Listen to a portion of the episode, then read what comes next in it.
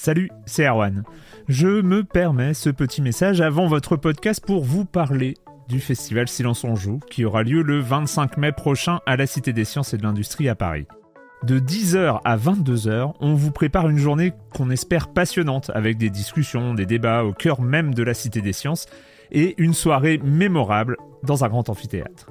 La billetterie est ouverte, le lien est dans la description des derniers épisodes et vous trouverez aussi un lien vers la programmation. C'est 20 euros pour la journée et la soirée, et si vous voulez juste passer nous voir en journée, il suffit d'une entrée classique pour la cité, c'est 13 euros tarif plein avec éventuellement des réductions. C'est la première fois qu'on organise un truc pareil et on espère vraiment que vous répondrez présente et présent.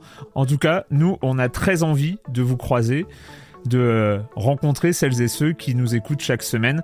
Rendez-vous donc le 25 mai et je vous laisse avec votre épisode de Silence en joue ou de la bande-annonce ou de Gâchette gauche ou de Dans la boucle. Enfin bref, bonne écoute. Hiring for your small business? If you're not looking for professionals on LinkedIn, you're looking in the wrong place. That's like looking for your car keys in a fish tank. LinkedIn helps you hire professionals you can't find anywhere else, even those who aren't actively searching for a new job but might be open to the perfect role. In a given month, over 70% of LinkedIn users don't even visit other leading job sites. So start looking in the right place. With LinkedIn, you can hire professionals like a professional. Post your free job on linkedin.com slash people today. Silence en joueur, Erwan Cario, bonjour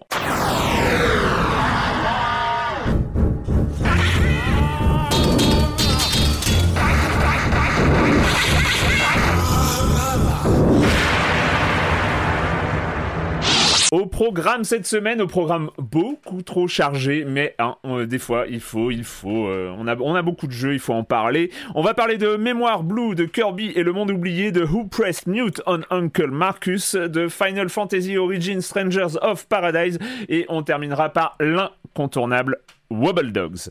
Le reste du programme, vous connaissez, les news, le com des com, la chronique jeu de société de Jérémy Kletskin, bien sûr.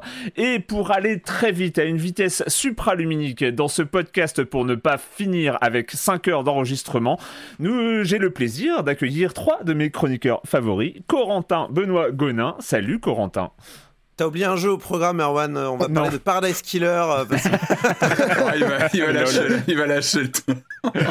C'est très gênant, je préfère qu'on. Voilà, on, va, on, va, on va y revenir. On va y revenir. Bonjour, Erwan. euh, Patrick Elio, salut Patrick. Ah, salut Erwan, salut à tous. Comment ça va? Oh bah ça va, un peu, bon, un petit peu fatigué en ce moment, pas mal de travail, mais, mais ça va. Écoutez, bien content de, de, vous parler. Je pense que je suis pas sûr que ce soit la, la semaine des Gotti. Hein je suis pas sûr qu'on ait un Gotti cette semaine, mais on, va en parler. On va en parler.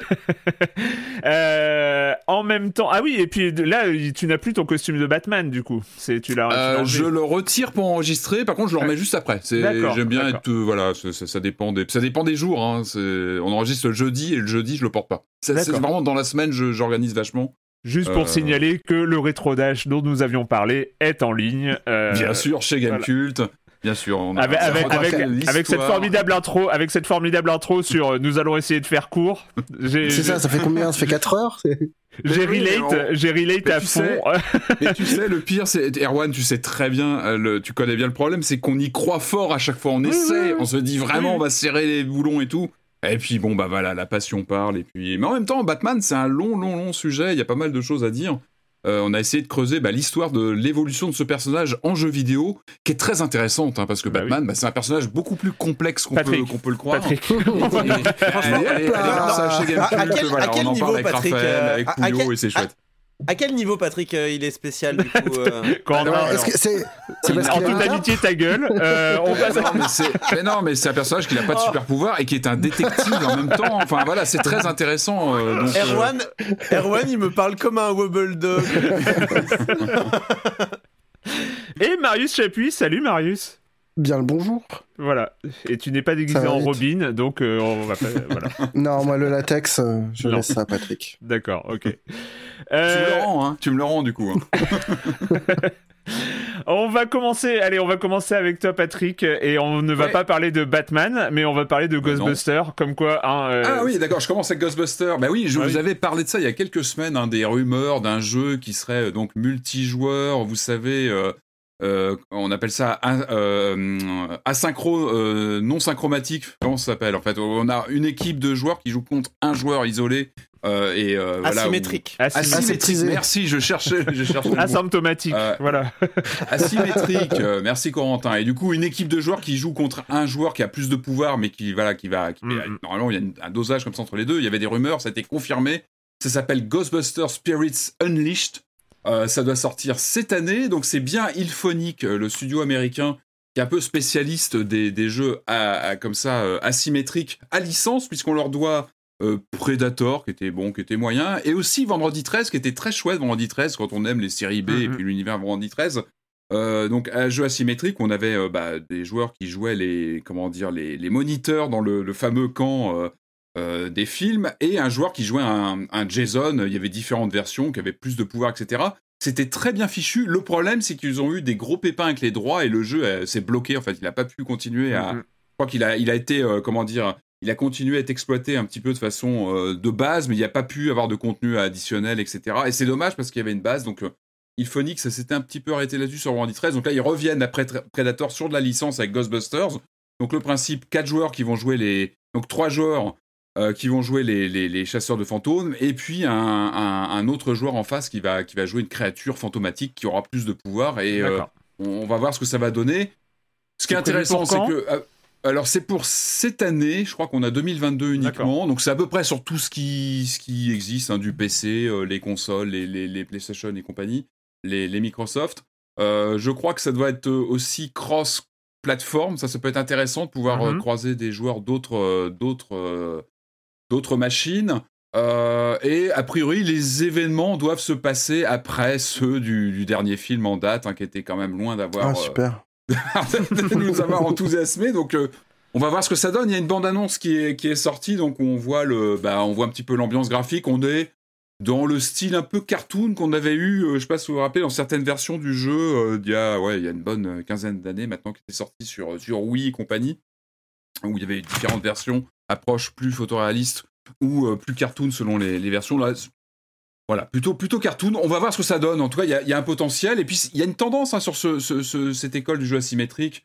Euh, il y a un jeu Evil Dead aussi qui doit arriver, ou pareil, hein, on va avoir euh, ces mécaniques comme ça de, de jeux multijoueurs. Affaire à suivre. En tout cas, il y a un potentiel. Maintenant, voilà, la licence euh, Ghostbusters, ça peut être, ça peut être intéressant. Il faut voir aussi la, la dynamique, hein, parce que voilà, en on sera amené, on sera amené à en reparler quand ça sortira. de voilà, qu'ils ont une certaine, on va dire, expérience dans le domaine. Donc euh, ils ont des cartes à jouer. Maintenant, il faudra euh, tester ça manette en main.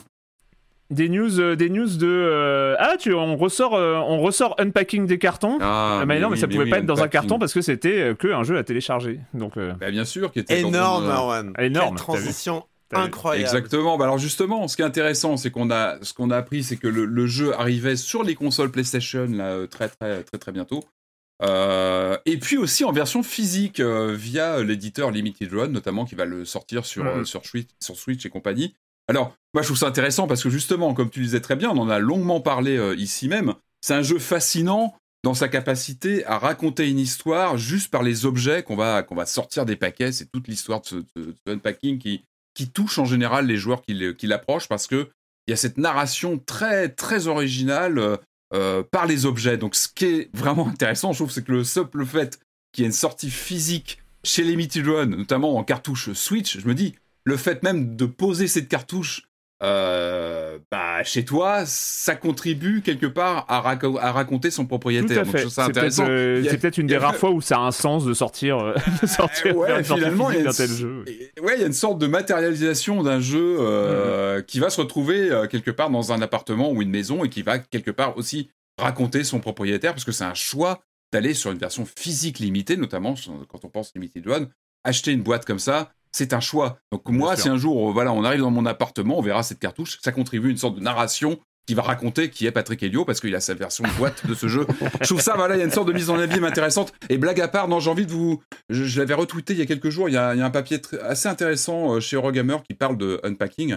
Euh, et qui parle notamment du travail de Angus Doolan, qui est le, bah, le directeur artistique du titre, euh, qui, qui explique comment, comment il, a, il a travaillé cette, 3D isométrique qu'on aime beaucoup, la 3D isométrique, hein, mais qui est pas forcément facile à gérer pour, euh, comment dire, représenter en pixel art comme ça des objets qu'il faut facilement repérer dans le jeu. On en avait parlé entre nous, hein, que c'est parfois difficile, mais en tout cas, tout est assimilé et il explique un peu ses méthodes. Alors c'est intéressant dans l'article parce qu'il explique qu'il a un moteur justement pour, pour comment dire, modéliser comme ça en isométrique les objets, les différents objets du quotidien qu'il faut pas qu'il faut idéalement pouvoir reconnaître comme ça en quelques pixels. Et en dehors de quelques petits soucis que j'avais eu sur euh, des objets que j'avais du mal à identifier, globalement ça fonctionne très bien et ça contribue vraiment au charme et au cachet de ce titre. Mm, mm. Donc euh, voilà un papier chez, euh, chez Eurogamer qui est écrit par James Lowe.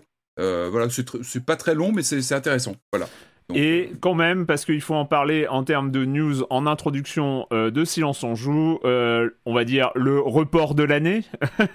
le report de l'année. Alors pour l'instant, alors pour l'instant, on l'appelle un peu pudiquement Legend of Zelda Breath of the Wild 2 parce qu'on n'a pas exactement le titre à ma connaissance. Donc pour l'instant, on va l'appeler comme ça.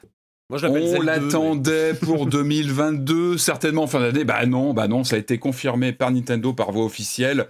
Euh, c'est le producteur de la série qui a fait une petite vidéo qui explique que non, le jeu est reporté de quelques mois. Il arrivera donc a priori en 2023. Il loupe. Il est, oui, il est annoncé au printemps pour le printemps 2023. Mm, mm, mm. Donc évidemment, il loupe la, période fatidique de, fin d'année.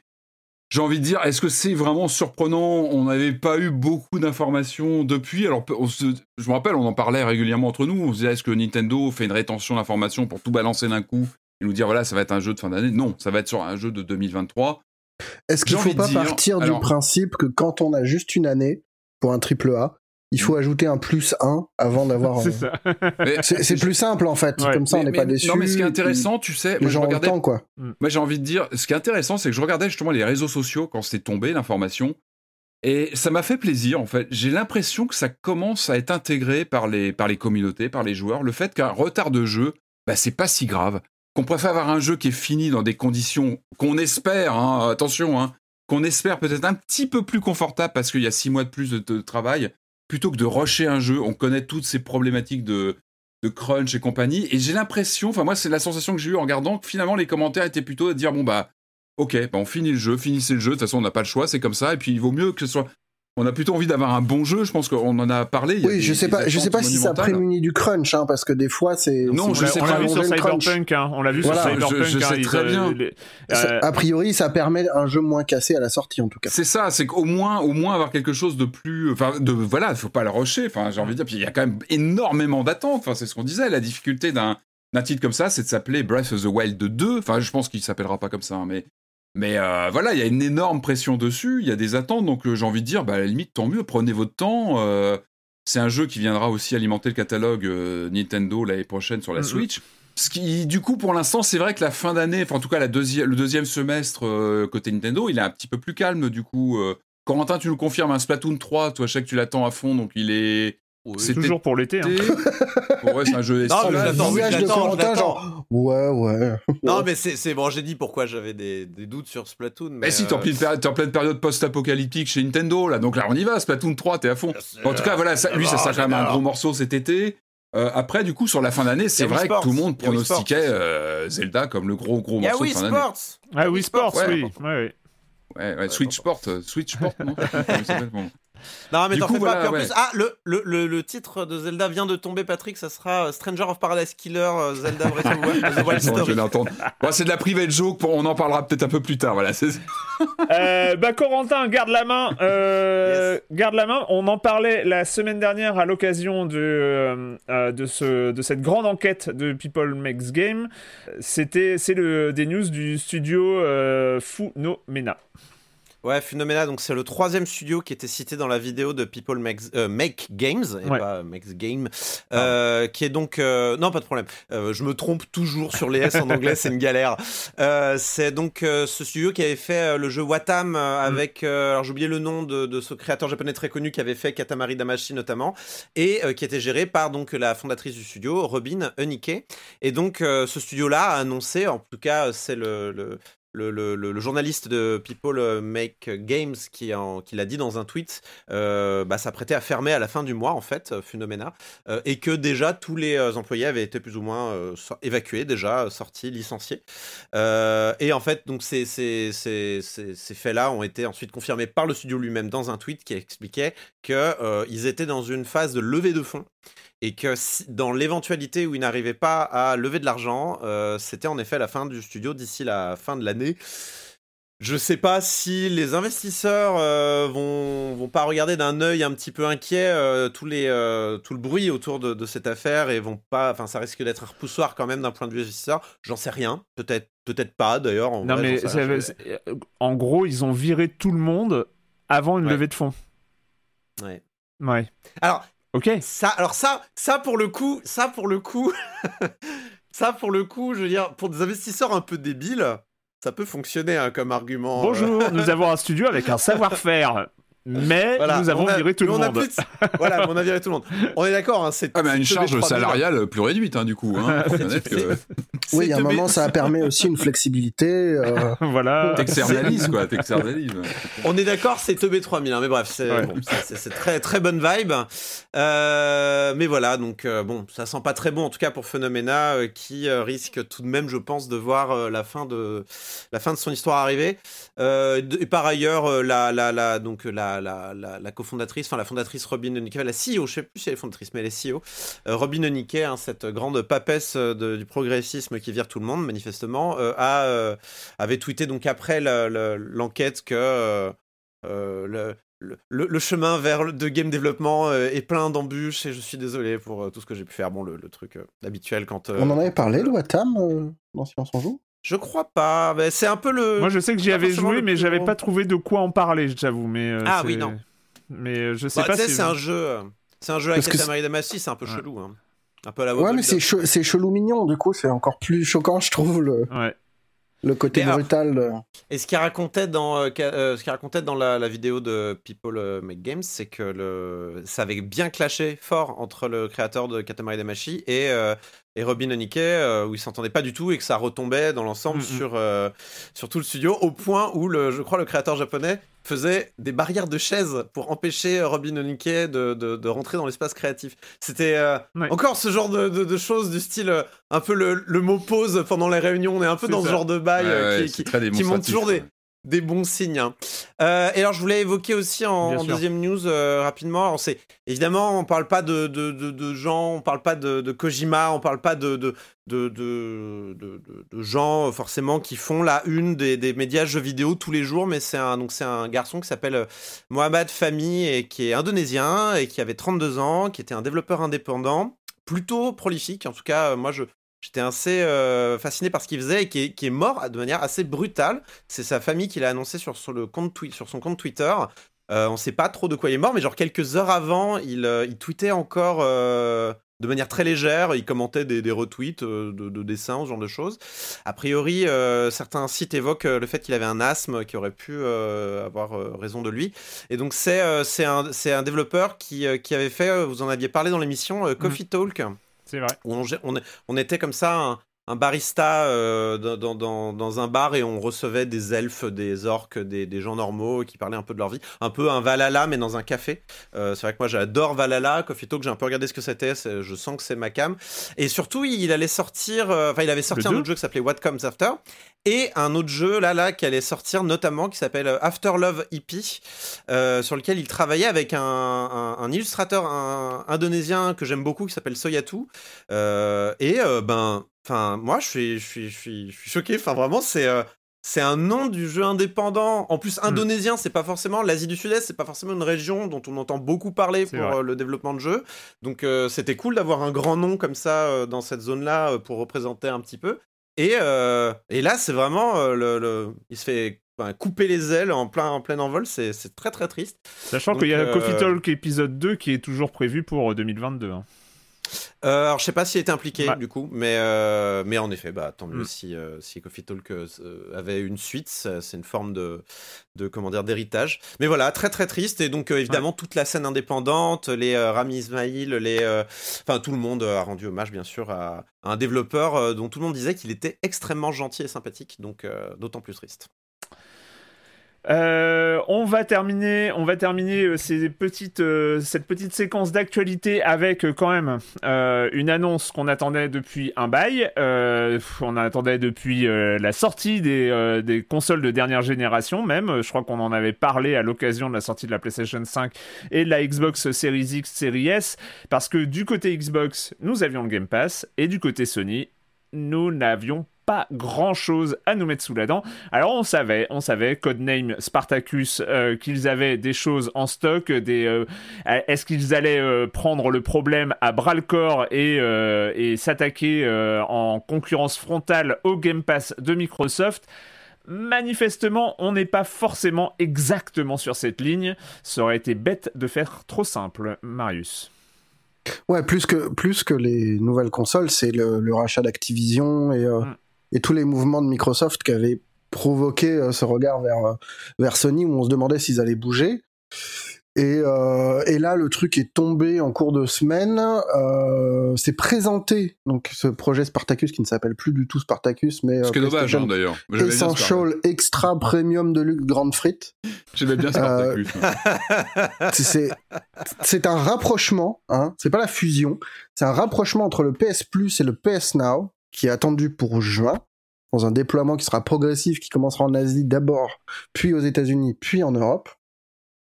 Et tout le monde, un peu naïvement, s'attendait à une offre un peu unifiée, quoi. Mm. On avait deux services, on s'attendait à en avoir un, on en a quatre, euh, dont trois seulement accessibles en France, a priori.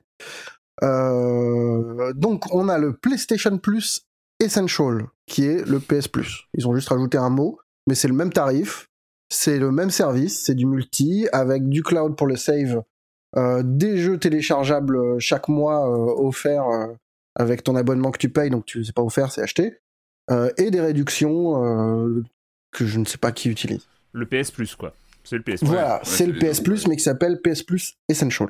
Il y a le PS Plus Extra, qui est le PS Plus Essential, donc le PS Plus, plus le PS Now, pour 14 balles par mois, 100 euros par an, qui offre lui un catalogue de 400 titres PS4 et PS5 téléchargeables. Parce que le PS Now, tous les jeux n'étaient pas téléchargeables. Là, on a l'impression, même si c'est pas encore complètement sûr à 100%, que les jeux seront tous téléchargeables sur la console, donc permettront de, a priori, des conditions de jeu euh, un peu supérieures. ça dépend des euh, connexions que tu as. Enfin, ouais, c'est vraiment lié à comment tu es connecté. Tout le monde n'a pas la fibre et c'est important de pouvoir avoir en local son jeu. Euh, le communiqué de Sony précisait qu'il y avait euh, dans cette offre-là, il y aura euh, Death Stranding, God of War, le Spider-Man, le Spider-Man Miles Morales, Mortal Kombat 11, Returnal. Donc quand même des gros titres, mm. mais des titres qu'on connaît déjà. Mm. A priori, pas de nouveauté de ce côté-là. Pas de, La Day, troisième One, offre, pas de Day One en PS Plus Essential Plus Extra. Mais, mm. mais, il y a le PS Plus Premium qui n'offre pas de Day One, mais qui offre des démos Day One pour seulement 17 euros par mois ou 120 euros par an, où tu as toute l'offre du PS Plus euh, extra, plus 340 jeux rétro supplémentaires, donc tu payes pour avoir du rétro, c'est-à-dire du PS, des jeux PS3 via le cloud, euh, PS2 et PSP aussi, qui eux apparemment seraient téléchargeables, mais pas les PS3. Déjà, rien que là, t'as un petit saignement de nez. Et donc, le, bah, le, gros truc que tout le monde attendait, c'était la question du euh, Day One ou pas Day One pour les gros titres. Ce mm, Ce mm. sera pas de Day One pour les, les, gros, les gros titres. Ça, on le sentait venir parce que Sony a prévenu, Jim Ryan l'a bien dit que c'était pas le modèle de Sony. Mm, mais ils mettront des démos qui seront jouables. On ne sait pas combien de temps, on ne sait pas si c'est genre 10 euh, heures, 100 heures, 1 heure. Des, des titres, des gros titres Sony. Voilà. Est-ce que on a envie de payer 3 balles de plus pour avoir des démos et des jeux et le droit de jouer aux jeux PS3, PSP qu'on a pu acheter avant? Je, trouve ça très étrange. Bah, ça dépend, c'est quelle offre qui file un, cheeseburger avec, du coup, en plus Alors, il y a aussi la, PS Plus de luxe qui est disponible pour les pays qui n'ont pas euh, le cloud. mais qui offre le premium euh, pour ces pays-là. Ah oui, Attends. Donc on passe de deux offres à quatre. Ouais. Et, et, et, donc un président de, enfin le patron de Sony qui dit c'est une façon d'arrondir l'offre existante. Bon, bah, ouais. on arrondit comme on veut. Hein. Ça sera, moi je vois ça comme du rebranding, l'occasion de remettre euh, sur la home PlayStation euh, le, le petit bouton abonnez-vous. Que ça permet quand même tout, tout ce truc-là de savoir que quand même plus de, je crois que c'est plus des deux tiers des abonnés au PS Plus le sont à l'année. Donc en fait, il faut plutôt regarder les prix année que les prix au mois. Oui, logique. Et, euh, et voilà. Après, euh, le modèle du AAA à 80 boules, il change pas. Euh, Sony change pas son sa philosophie et en même temps, derrière cette approche très euh, conservatrice, il y a quand même des déclarations qui font de, toujours de Ryan qui font Mm. comprendre que c'est une présentation à court terme et que le truc peut évoluer avec le temps. Ouais. Donc pff, voilà, c'est une espèce de Mais ce qui est- ce qui est non-annonce, fou, euh, Oui, voilà, c'est que euh, pour euh, générer du non-enthousiasme, ils sont très très forts quand même. Parce que euh, c'est euh, là, pour le coup, tu as cette annonce en termes, ne serait-ce qu'en termes stratégiques, qui attisait la curiosité. Mm. que, que- que va faire Sony Que va faire Sony Que va faire Sony Et là, on se retrouve avec une sorte de gloubi-boulga indigeste ouais. qui ne rime pas à grand-chose. Et surtout, qu'on n'arrive même pas à mettre réellement en concurrence avec le Game Pass.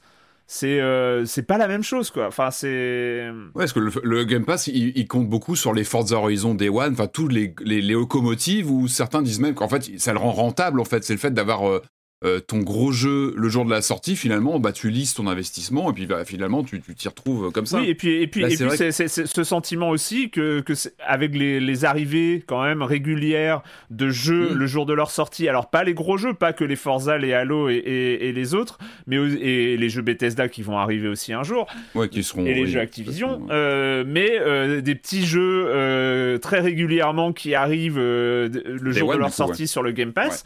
Euh, on a parlé de Tunic il y, a, il y a Mm. deux semaines. Enfin voilà, c'est des, c'est des petites sorties qui, à chaque fois, te disent Ah bah tiens, mon Game Pass vaut le coup, quoi. Enfin, c'est. euh, Et là, Ça fidélise, en fait. oui, il y a un truc, il y a un truc où régul- moi tous les vendredis, je vais voir ce qui est arrivé sur le Game Pass. C'est vrai que c'est Ouais. des, des habitudes Ouais, de ouais. joueurs Bien sûr. et, euh, et j'ai j'ai le PS Now euh, depuis quelques mois et je n'y fous jamais les pieds. Mhm. En fait, c'est c'est très bête, mais si si ça peut permettre un truc, c'est une nouvelle ergonomie pour le PS Now. Rien que ça, ça serait pas mal. Parce que le truc est vraiment mal fichu.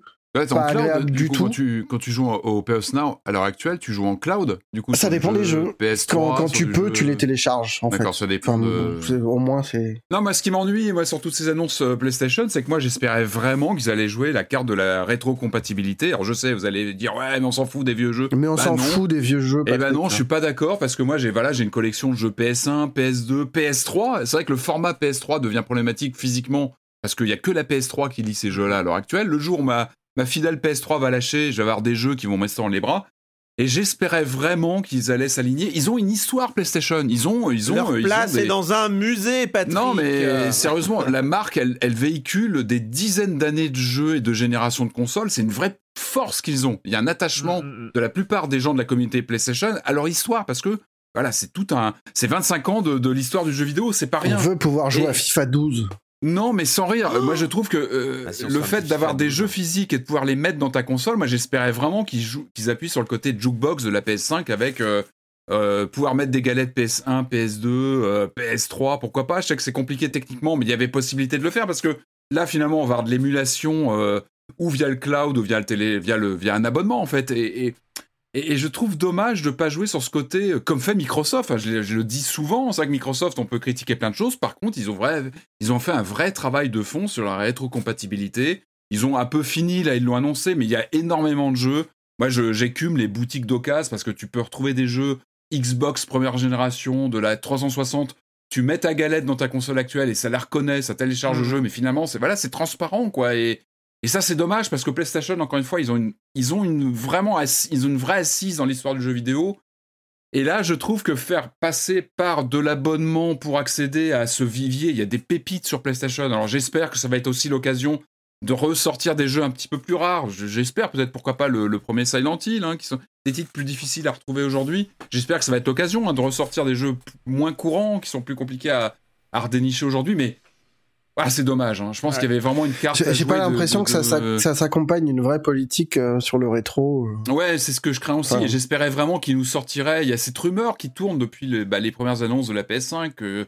Alors ça n'a pas l'air malheureusement de se confirmer. C'est vrai qu'on est, moi je, je, suis pas le seul. On espérait pas mal. On était plusieurs à espérer une rétrocompatibilité comme ça, une sorte de jukebox PlayStation avec la, la possibilité de lancer un petit peu tout. Bah, pas tous les jeux, mais au moins comme l'a fait Microsoft, de dire bah, tel jeu va être rétrocompatible plus que d'autres, et puis c'est tout. Il y a des choix de, éditoriaux ou selon les éditeurs, mais là, voilà, tout passe par un service euh, d'abonnement. Donc, euh, que tu aies la galette PS3 ou pas, finalement, ça change rien. Et ah, ouais, c'est un peu dommage quand même, vraiment. Non, puis je suis pas, je suis pas forcément un grand expert sur la question, mais c'est vrai que j'avais regardé pendant la, pandémie, pendant les, différents confinements, euh, les différents tests de services de cloud euh, gaming, et c'est vrai que PlayStation Now c'est plutôt un mauvais élève à ce niveau-là, et que c'est pas mhm. incroyable du tout. En tout cas, par rapport à des gros mastodontes comme euh, GeForce Now qui sont vraiment incroyables, ou ce genre de choses. Bah, ou Microsoft, hein. Microsoft aujourd'hui. J'ai pas essayé Xcloud. Il, il, pas essayé il, fonctionne très bien, hein, sur la sur la One. Moi, je suis sur la One et je lance des après, j'ai une bonne connexion, donc attention, il faut toujours aussi faire attention aux, aux configurations de connexion, à la, la, fibre ou pas. Mais bah, moi, ce que je vois tourner, ça, ça, ça fonctionne très très bien. Euh, donc ça c'est le, les news sur euh, sur PlayStation. Hein, voilà, euh, on, on, en reparlera quand ce sera en ligne. Donc c'est prévu pour juin la, la, la, la, sortie de ce machin-là. Ça a le temps d'évoluer d'ici là. Mm. Pourquoi pas? Qu'est-ce qu'il y a juste rapidement en news? Parce que c'est on a la date enfin d'un truc qui était annoncé depuis quand même un bail. C'est ce Stanley Parable qui arrive sur Switch. C'est pour le 27 avril avec des nouvelles fins parce qu'on sait que c'est un jeu où il faut explorer comme ça les différentes les différents finishes. Est-ce que c'était nécessaire, indispensable? Je ne sais pas, mais ça donne au moins envie de regarder à quoi ça ressemble, parce que... Sur Switch et ailleurs, hein, euh, allez pas croire que les fins exclusives sont que sur Switch. Hein, oui. sera, extra Deluxe sera partout. Euh. ça n'est Parable Extra Deluxe. Le com des com de la semaine dernière. première réaction sur, sur l'enquête de People Make Games avec elle. Aldir euh, qui dit j'avais envie de réagir sur la news concernant les cas de harcèlement moral au sein des studios de jeux vidéo. À un moment, je pense qu'il faut arrêter de s'émerveiller d'entreprises dans le jeu vidéo mais aussi partout ailleurs qui s'épanchent sur l'inclusivité, la bienveillance et que oui oui, on fait tout pour nos employés, c'est vraiment primordial pour nous.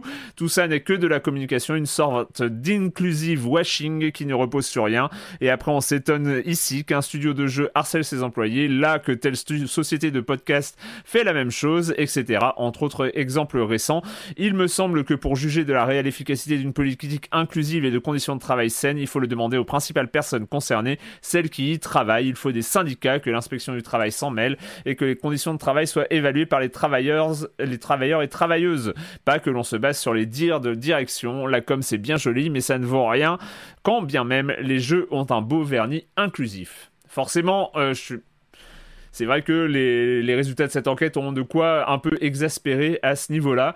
Euh, après, même si sur le fond, je suis euh, entièrement d'accord, euh, pour ma part, je pense que les déclarations publiques, même si on voit que dans le cas de, People, de, l'enquête, c'était pas vraiment le cas, mais quand une direction, quand une direction parle à propos de ces, de, de ces éléments-là, ça, en fait, les employés ont, une occasion au moment où la direction euh, affirme avoir une politique inclusive, affirme travailler pour des conditions de travail euh, réelles et, bonnes, et, etc., euh, ça donne à ce moment-là au moins aux employés le, une sorte d'ouverture pour dire non. Enfin, c'est-à-dire pour communiquer, pour envoyer des trucs à la presse, pour voilà, pour dire. C'est un levier, c'est un levier où tu peux aussi opposer à la direction, bah pardon, mais oui, voilà, vous déclarez ça. mais dans les faits c'est ça, et c'est-à-dire que. Il va falloir faire quelque chose, quoi. Mm. En fait, une entreprise qui déclare ça donne un, donne, euh, un moyen de pression, finalement, aux employés. Exactement. De dire je vais niquer votre com là les gars. Franchement, si vous si vous appliquez pas ce que vous dites dans votre com, je vais vous la niquer votre com les gars. Là, Donc euh, là où Aldir a raison, c'est que ce moyen de pression, ce levier est d'autant plus efficace quand il y a des syndicats. C'est vrai que Ah mais alors ça c'est règle numéro un, c'est unionize. Très clairement, je suis entièrement d'accord. Euh, Mais par contre, euh, c'est quand même plutôt bon signe si une entreprise vraiment fait de la com autour de ça parce que, euh, en effet, ça les met en porte-à-faux si jamais, si jamais on, se rendait compte que c'était faux. c'est d'un point de vue image, c'est quand même assez dévastateur, quoi. Mais en même temps, pour s'opposer dans, dans, une entreprise, il faut être suffisamment, enfin avoir suffisamment d'assurance dans l'entreprise, avoir un, job suffisamment stable. Hmm. C'est pas non plus quand tu es stagiaire ou en CDD ou tu, tu fermes ta gueule en fait. C'est ça. Mais c'est les, Donc, euh, les, boîtes de jeux vidéo comptent beaucoup évidemment, euh, évidemment là-dessus. Euh, et on en avait parlé. C'est un peu la différence, on va dire, en, caricaturant la différence From Software et Guerilla. c'est vrai que bah, From Software, on n'a pas d'écho, on sait pas ce qui s'y passe, mis à part quelques données comme ça récupérées sur des sites indépendants sur les conditions de, de, travail. Guerilla, il y a un discours sur l'inclusivité, sur, sur les conditions de travail. Pour l'instant, on n'a pas eu de contre-exemple venu de Guerilla. Ça va peut-être venir. Hein. Peut-être qu'il va y avoir, il y a des enquêtes en cours, j'en sais rien, euh, euh, qui, qui, vont parler de, ce qui se passe à, à Guerilla s'il se passe quelque chose. Mais au moment où il va se passer, c'est vrai que euh, voilà, ils, ont, ils doivent rendre des comptes aussi à partir du moment où ils affirment que les conditions de travail sont bonnes. voilà. Bref. Mais c'est vrai que c'est fascinant de voir à quel point le Japon est une boîte noire et, et rien ne bouge, quoi. C'est ça. Il n'y a, pas, y a pas la moindre vague. Hmm. Au moment où ça sortira, si ça sort un jour, ça risque de faire un petit peu mal. Euh, enfin, euh, une remarque quand même de Ed Rushka euh, qui dit à propos, il réagit un peu à la news de Ghostwire Tokyo qui il dit Hello, moi je commence à être déconnecté impossible d'avoir une PS5. Je ne veux plus tenter les jeux sur PS4 en attendant l'expérience PS5. Bref, Ghostwire Tokyo, je regarde ça de trop loin et je n'ose même pas me lancer dans Elden Ring du fait de ce que je viens de dire. Me reste Ghost of Tsushima ou Subnautica dans mon backlog. Drôle de situation où j'ai l'impression d'être à côté du game.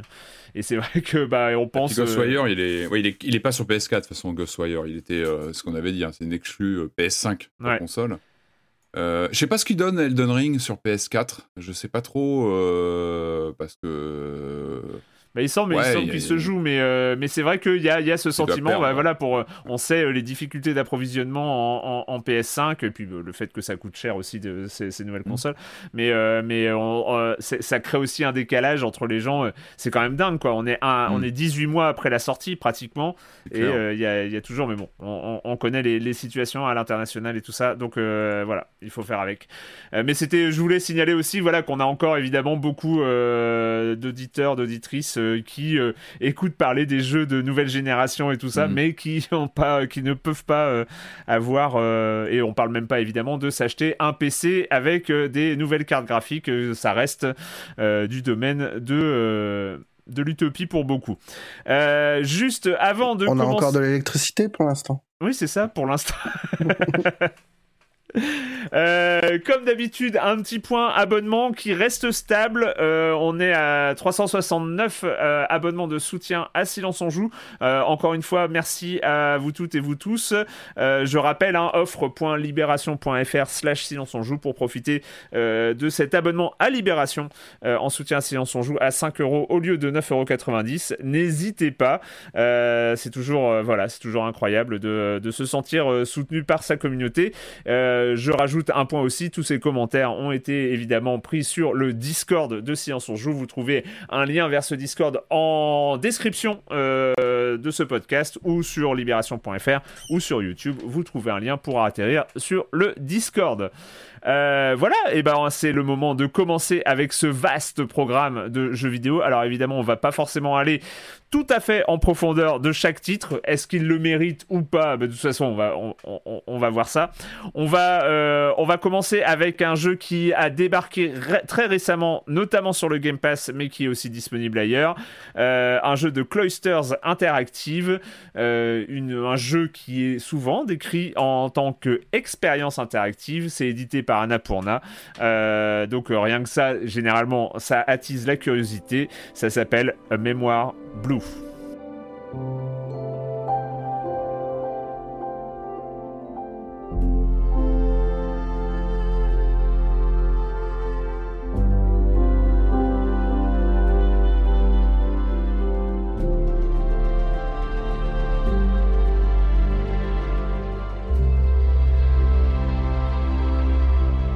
Euh, mémoire Blue, Marius, pour combien de temps Dit-il juste pendant le lancement de, de, ce petit son, euh, Marius qui dit pour combien de temps sera-t-on encore curieux des jeux Annapurna? C'est une vaste question. Est-ce que euh, Mémoire Blue va rassurer à ce niveau-là? Pas sûr. D'ailleurs, cher Marius, je te laisse la main. Qu'est-ce que c'est Mémoire Blue? Est-ce que tu t'en souviens déjà, la mémoire, tout ça Oui, parce que je l'attendais un petit peu. C'était décrit comme un poème interactif. Moi, je suis curieux de ce genre de, de bêtises. Ça m'intéresse. Euh, Cloisters, on ne les connaissait pas. Apparemment, c'est un studio qui est né à New York, mais qui est dispersé partout, qui aurait son siège à Taïwan, qui qui a une com euh, très euh, féministe. On voit que l'équipe est très féminine, en tout cas, qui a au moins genre 50% de femmes. Tu te dis, voilà, il y a. Essayons. Euh, le, le, vernis Annapurna euh, est plutôt séduisant. les trailers euh, étaient plaisants. Et puis donc on lance une histoire d'une championne de natation qui est qui rentre d'une compétition, qui est entourée de trophées, mais qui a l'air d'être complètement dépressive, qui s'effondre dans, dans, son appart et dans une espèce de mélancolie, mm. qui prend qui prend la forme une forme sous-marine, on va dire. L'appart se remplit de flotte, on se retrouve dans un métro sous-marin, euh, on enchaîne avec un ferry. Tout ça est un peu vaporeux. On comprend assez vite qu'il va y avoir des métaphores, qu'elles seront un peu lourdes, euh, qu'il y a une histoire de maman poisson et de petit poisson, mais que vu que ça suffit pas, la ça veut dire quoi la maman poisson, le poisson euh, Un gros poisson et un petit poisson. Peut-être que c'est ah, peut-être que c'est pas une maman et son petit, mais vu que t'es pas ah. sûr, tu débloques des scènes qui, qui alors on, voit ces petits poissons qui passent à côté de notre personnage et puis notre personnage euh, euh, nous on interagit sur des, des, trucs extrêmement basiques. En soi c'est pas un problème. On, euh, on, en a vu plein des jeux très narratifs où on n'est qu'un pouce bouton. Donc là on va on va nous demander de d'appuyer sur un bouton pour arracher un papier puis un deuxième puis un troisième. Et puis on va déplier un, un, un espace comme ça qui sur lequel se joue un petit dessin animé. C'est joli. Le dessin animé est vraiment charmant. Euh, c'est des personnages très ronds, c'est bien animé, c'est mais c'est un peu court. Euh, du coup, il n'y a pas grand chose qui naît de ces trucs-là. Et puis on passe d'une scène à une autre et toujours très très courte. Euh, on refait toujours la même chose en fait. On appuie sur des petits boutons qui vont enlever donc des feuilles, qui vont enlever des lianes.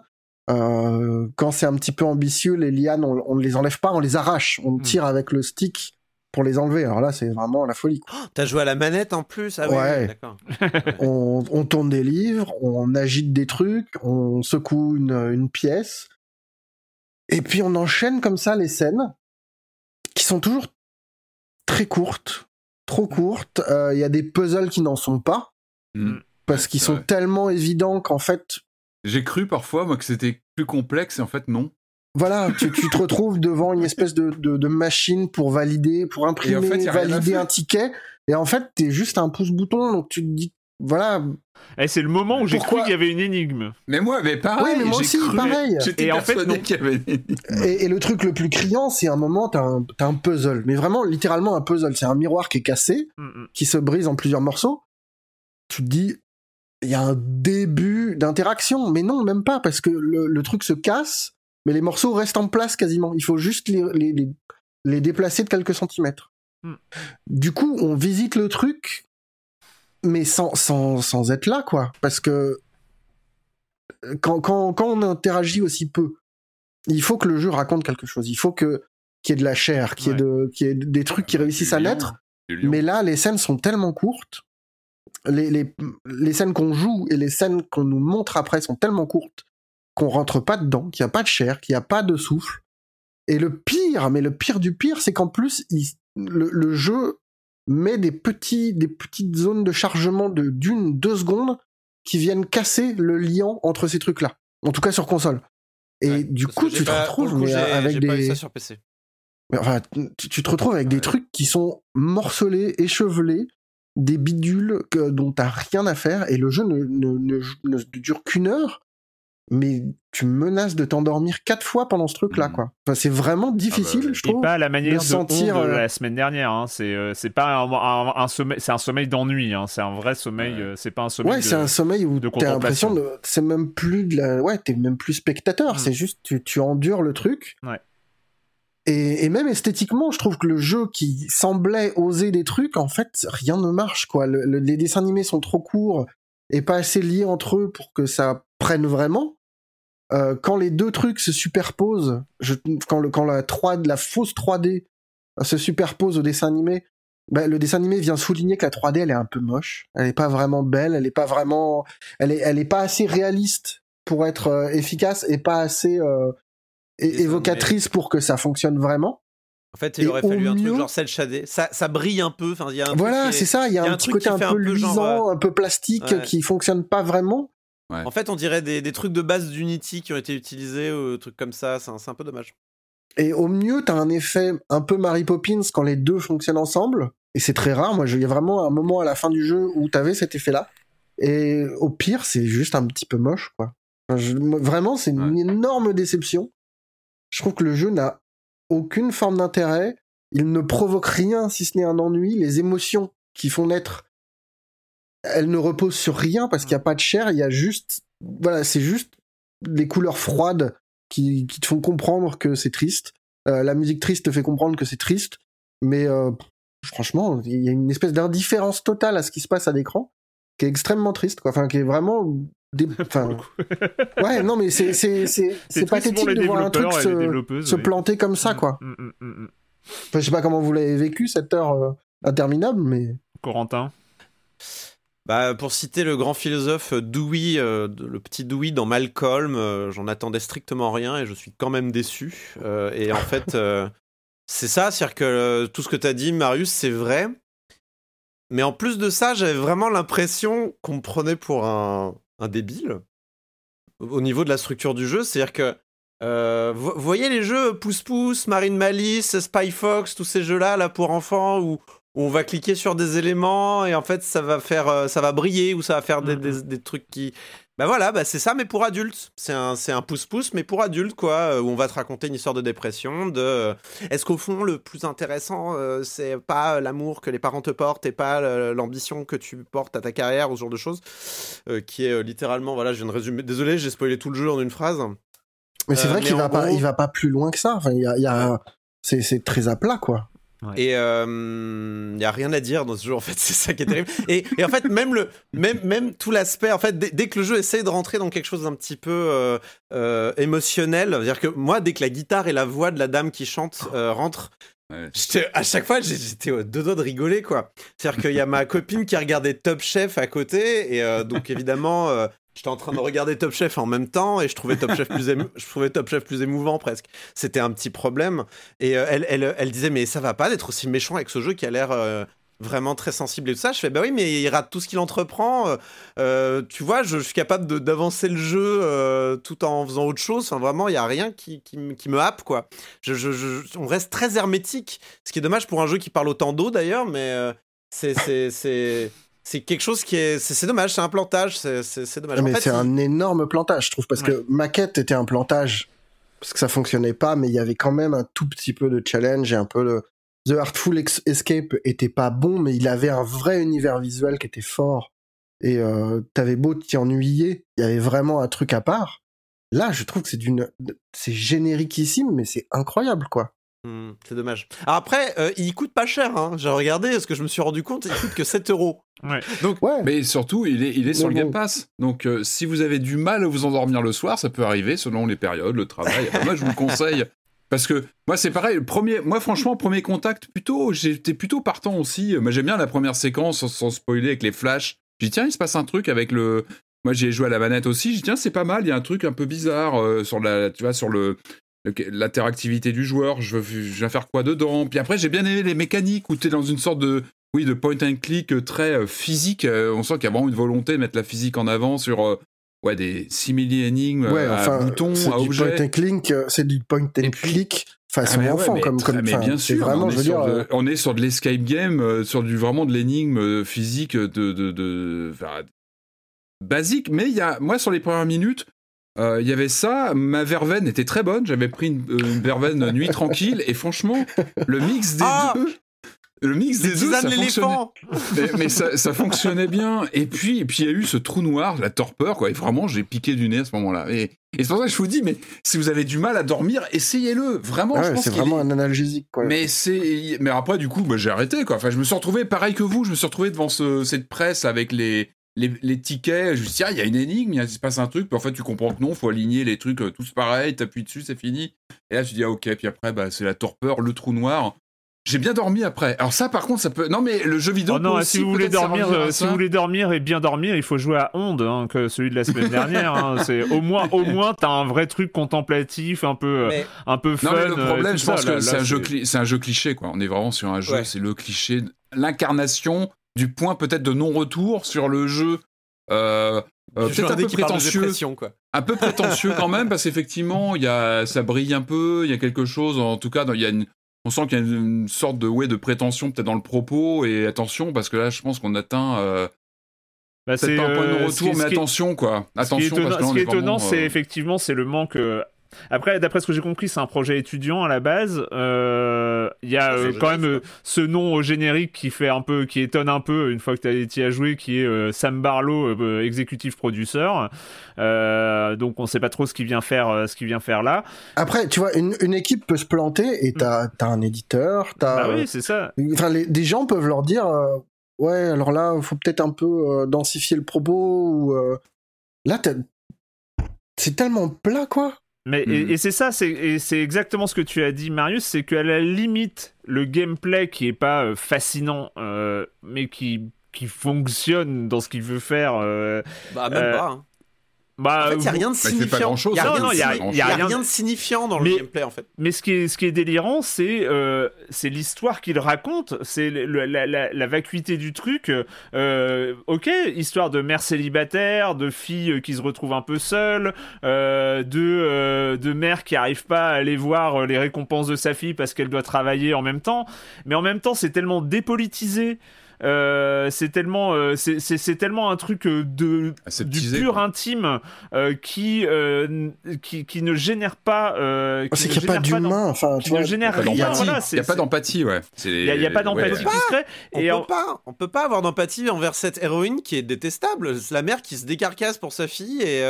mais elle est même pas détestable. Elle est, enfin, c'est vide, je trouve. Enfin, c'est. Ouais, elle m'énervait. J'étais en mode, oh là là. Et, après, et après, le, le surdrame là-dessus, c'est tu as évoqué le mot, c'est le, le, côté euh, métaphorique, euh, sursignifiant, euh, lourdingue.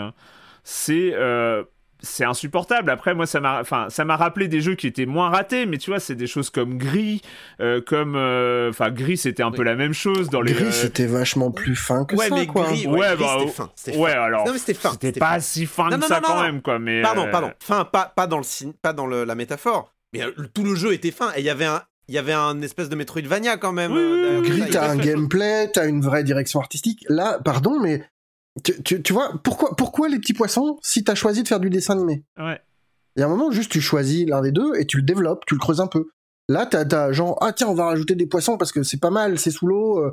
Euh, et puis il y aura gros poisson, petit poisson, comme ça, ça fait comprendre. Ah, mais c'est parce qu'il nage Ah Tu vois, il y a un moment juste, si tu veux faire trois trucs, bah, il faut que les trois trucs, ils se rejoignent, ils se nourrissent l'un l'autre. Mais là, t'as rien. Et, là, et, surtout, Tu, tu, quand tu repenses, Unpacking, on en parlait tout à l'heure. Unpacking, où t'as une narration, t'as une empathie sur un personnage qu'on ne voit quasiment pas. Bah bien sûr, non, c'est là, là où c'est le drame. Hein. C'est le drame. Euh, tout est là, voilà. Et allez jouer Unpacking. Il est dans le Game Pass, lancez-le. Mais c'est, on, on, dira jamais assez que euh, la métaphore, c'est quasiment jamais quoi. Il faut arrêter. C'est, euh, bah, c'est. Euh, mais non, tu peux faire des trucs très bien, mais mais, mais juste faut avoir quelque chose ouais, à il faut, Faut, ouais, mais il faut être bon quoi. Faut avoir quelque chose à dire, réfléchir un peu à comment tu le dis, pas juste poser ça. Ah bah oui, oui. et il y a un moment où ce genre de jeu, moi j'ai rien contre ces gens-là, mais ça nuit à tout le genre quoi. Si si tu multiplies les trucs comme ça et si en plus Annapurna qui est censé être qu'on a longtemps vu comme un label qualité, sort des trucs comme ça, ça va tuer tout, tout le genre du, du, du, jeu euh, narratif euh, un peu pauvré en termes de gameplay. Mais qu'on accepte parce qu'il y, a quelque chose derrière. Là, si. Ça s'appelle euh, Mémoire Blue. Euh, vous pouvez le trouver effectivement pour 8 euros sur, euh, sur PC et sur les stores et, et sur le Game Pass, donc édité par Annapurna, développé par Cloister Interactive. Mais vous en faites pas, chez Annapurna, il y a une autre couleur qui va arriver, c'est Neon White, et lui, je l'attends. Mémoire Blue, Neon White. C'est là qu'il est le bon jeu. Il va être bien, il va être bien, il va être bien. tu, on en reparlera. Il y a Stray, il y a Open Road, il y a plein de trucs qui ont l'air, encore un peu cool. Ouais. Stray, je pense pas que ça va être super. Mais on va voir. un peu... Mais bon, est-ce que est-ce qu'on va réussir à sauver le soldat Annapurna cette année hein C'est oui, Neon White. Non mais Neon White, Neon, White, j'ai essayé la démo, c'est de la balle, c'est de la balle. ok, ok, ok, d'accord, je te crois. C'est prévu pour quand Neon White C'est dans pas longtemps. Bientôt. Euh, il a dit euh, ouais bientôt, bientôt. bientôt, d'accord. Allez, c'est le moment d'accueillir Jérémy Kletskin et sa chronique Jeux de société. Salut, Jérémy. Salut Erwan, je ne sais pas si à l'époque tu t'intéressais autant aux jeux de plateau qu'aujourd'hui, mais en 2010 était sorti un jeu qui s'appelait Sobek de Bruno Catala. Sobek, c'est le dieu égyptien avec sa tête en forme de crocodile. Le jeu était sorti chez Gameworks, un éditeur dont on n'a plus entendu parler depuis quelques années, c'est d'ailleurs dommage, c'était chez eux qu'était sorti J-Pure, jeu de Sébastien Pochon qui reste encore aujourd'hui une référence des jeux à deux joueurs. Et là, qu'est-ce qu'on a vu débarquer récemment? Sobek deux joueurs par Sébastien Pochon et Bruno Catala. Vous l'avez compris c'est forcément incontournable et je me suis jeté dessus. Le jeu se déroule toujours dans l'Égypte antique, on va construire un temple dédié à Sobek. On va parcourir un marché de long en large, on va rencontrer des personnages et obtenir les matériaux qui nous sont nécessaires à la construction de ce temple. Le plateau au centre de la table, c'est une grille de 6 par 6 euh, qui est composée de tuiles. L'idée, c'est qu'on ne peut se déplacer qu'en ligne droite. À chaque fois qu'un joueur aura joué son tour, il posera en lieu et place de la tuile qu'il a prise un pion Ankh. Ankh, A-N-K-H, vous savez, ce hiéroglyphe égyptien en forme de clé qui représentait la vie. Toujours est-il que vous pourrez poser ce pion horizontalement, verticalement ou en diagonale, imposant à l'autre joueur une direction à prendre pour ramasser la tuiles. Certaines tuiles représentent des personnages qui vous donneront des actions spéciales. Et puis à la fin de votre tour, vous pourrez vendre les lots des marchandises que vous avez récupérés au marché. Alors il vaut mieux en avoir un maximum du même type. Et puis il y a une sombre histoire de corruption qui permet d'accéder à des tuiles plus attractives mais qui peuvent coûter cher en fin de partie car le joueur le moins corrompu remportera des points supplémentaires. Si vous êtes comme moi, de ceux qui cherchent ces jeux à deux joueurs euh, parfaits, qui ont du mal à placer des Seven Wonders Duel qui restent quand même assez complexes et longs à expliquer, et qui cherchent des expérience un peu plus complète, un peu plus riche que botanique, alors Sobek 2 joueurs sera absolument parfait pour vous. Il y a un petit aspect puzzle, de la tactique et de la stratégie, des surprises et aussi beaucoup de rejouabilité. Le matériel est diversifié, les illustrations sont très sympathiques, très familiales, la boîte pas trop grande. À partir de 8-9 ans, moi je dis c'est bon pour des parties d'environ 20-25 minutes. Rajoutez quand même 10-15 minutes au début de la première partie pour expliquer les règles, mais elles s'assimilent très facilement. C'est chez Catchup et est distribué par BlackRock. L'illustratrice, c'est Nayad. Je la cite très souvent ici parce que j'aime beaucoup son travail. Sobek, deux joueurs, euh, c'est du solide. Et si vous ne jouez jamais aux jeux de société, je voulais vous dire que je vous comprends. Je vous comprends. Je connais aussi des gens qui ne jouent jamais. J'en connais. Bon, je les ai jamais vus heureux, mais euh, j'en connais. Voilà. Bye bye. bye bye Jérémy. À la semaine prochaine. Voilà. C'est bien la solidarité avec les gens malheureux. On, donc euh, à la semaine prochaine, eh bien, on va enchaîner avec euh, le blockbuster de cette émission, euh, le, jeu incontournable, The Last of Kirby 2, ou non, pardon, c'est rien. C'est évidemment la nouvelle occurrence de ce héros, cette boule rose bien connue de l'univers Nintendo. on en avait entendu parler il y a quelques temps et il avait hypé un peu son monde avec quelques bien réalisé. Ça s'appelle Kirby et le monde oublié.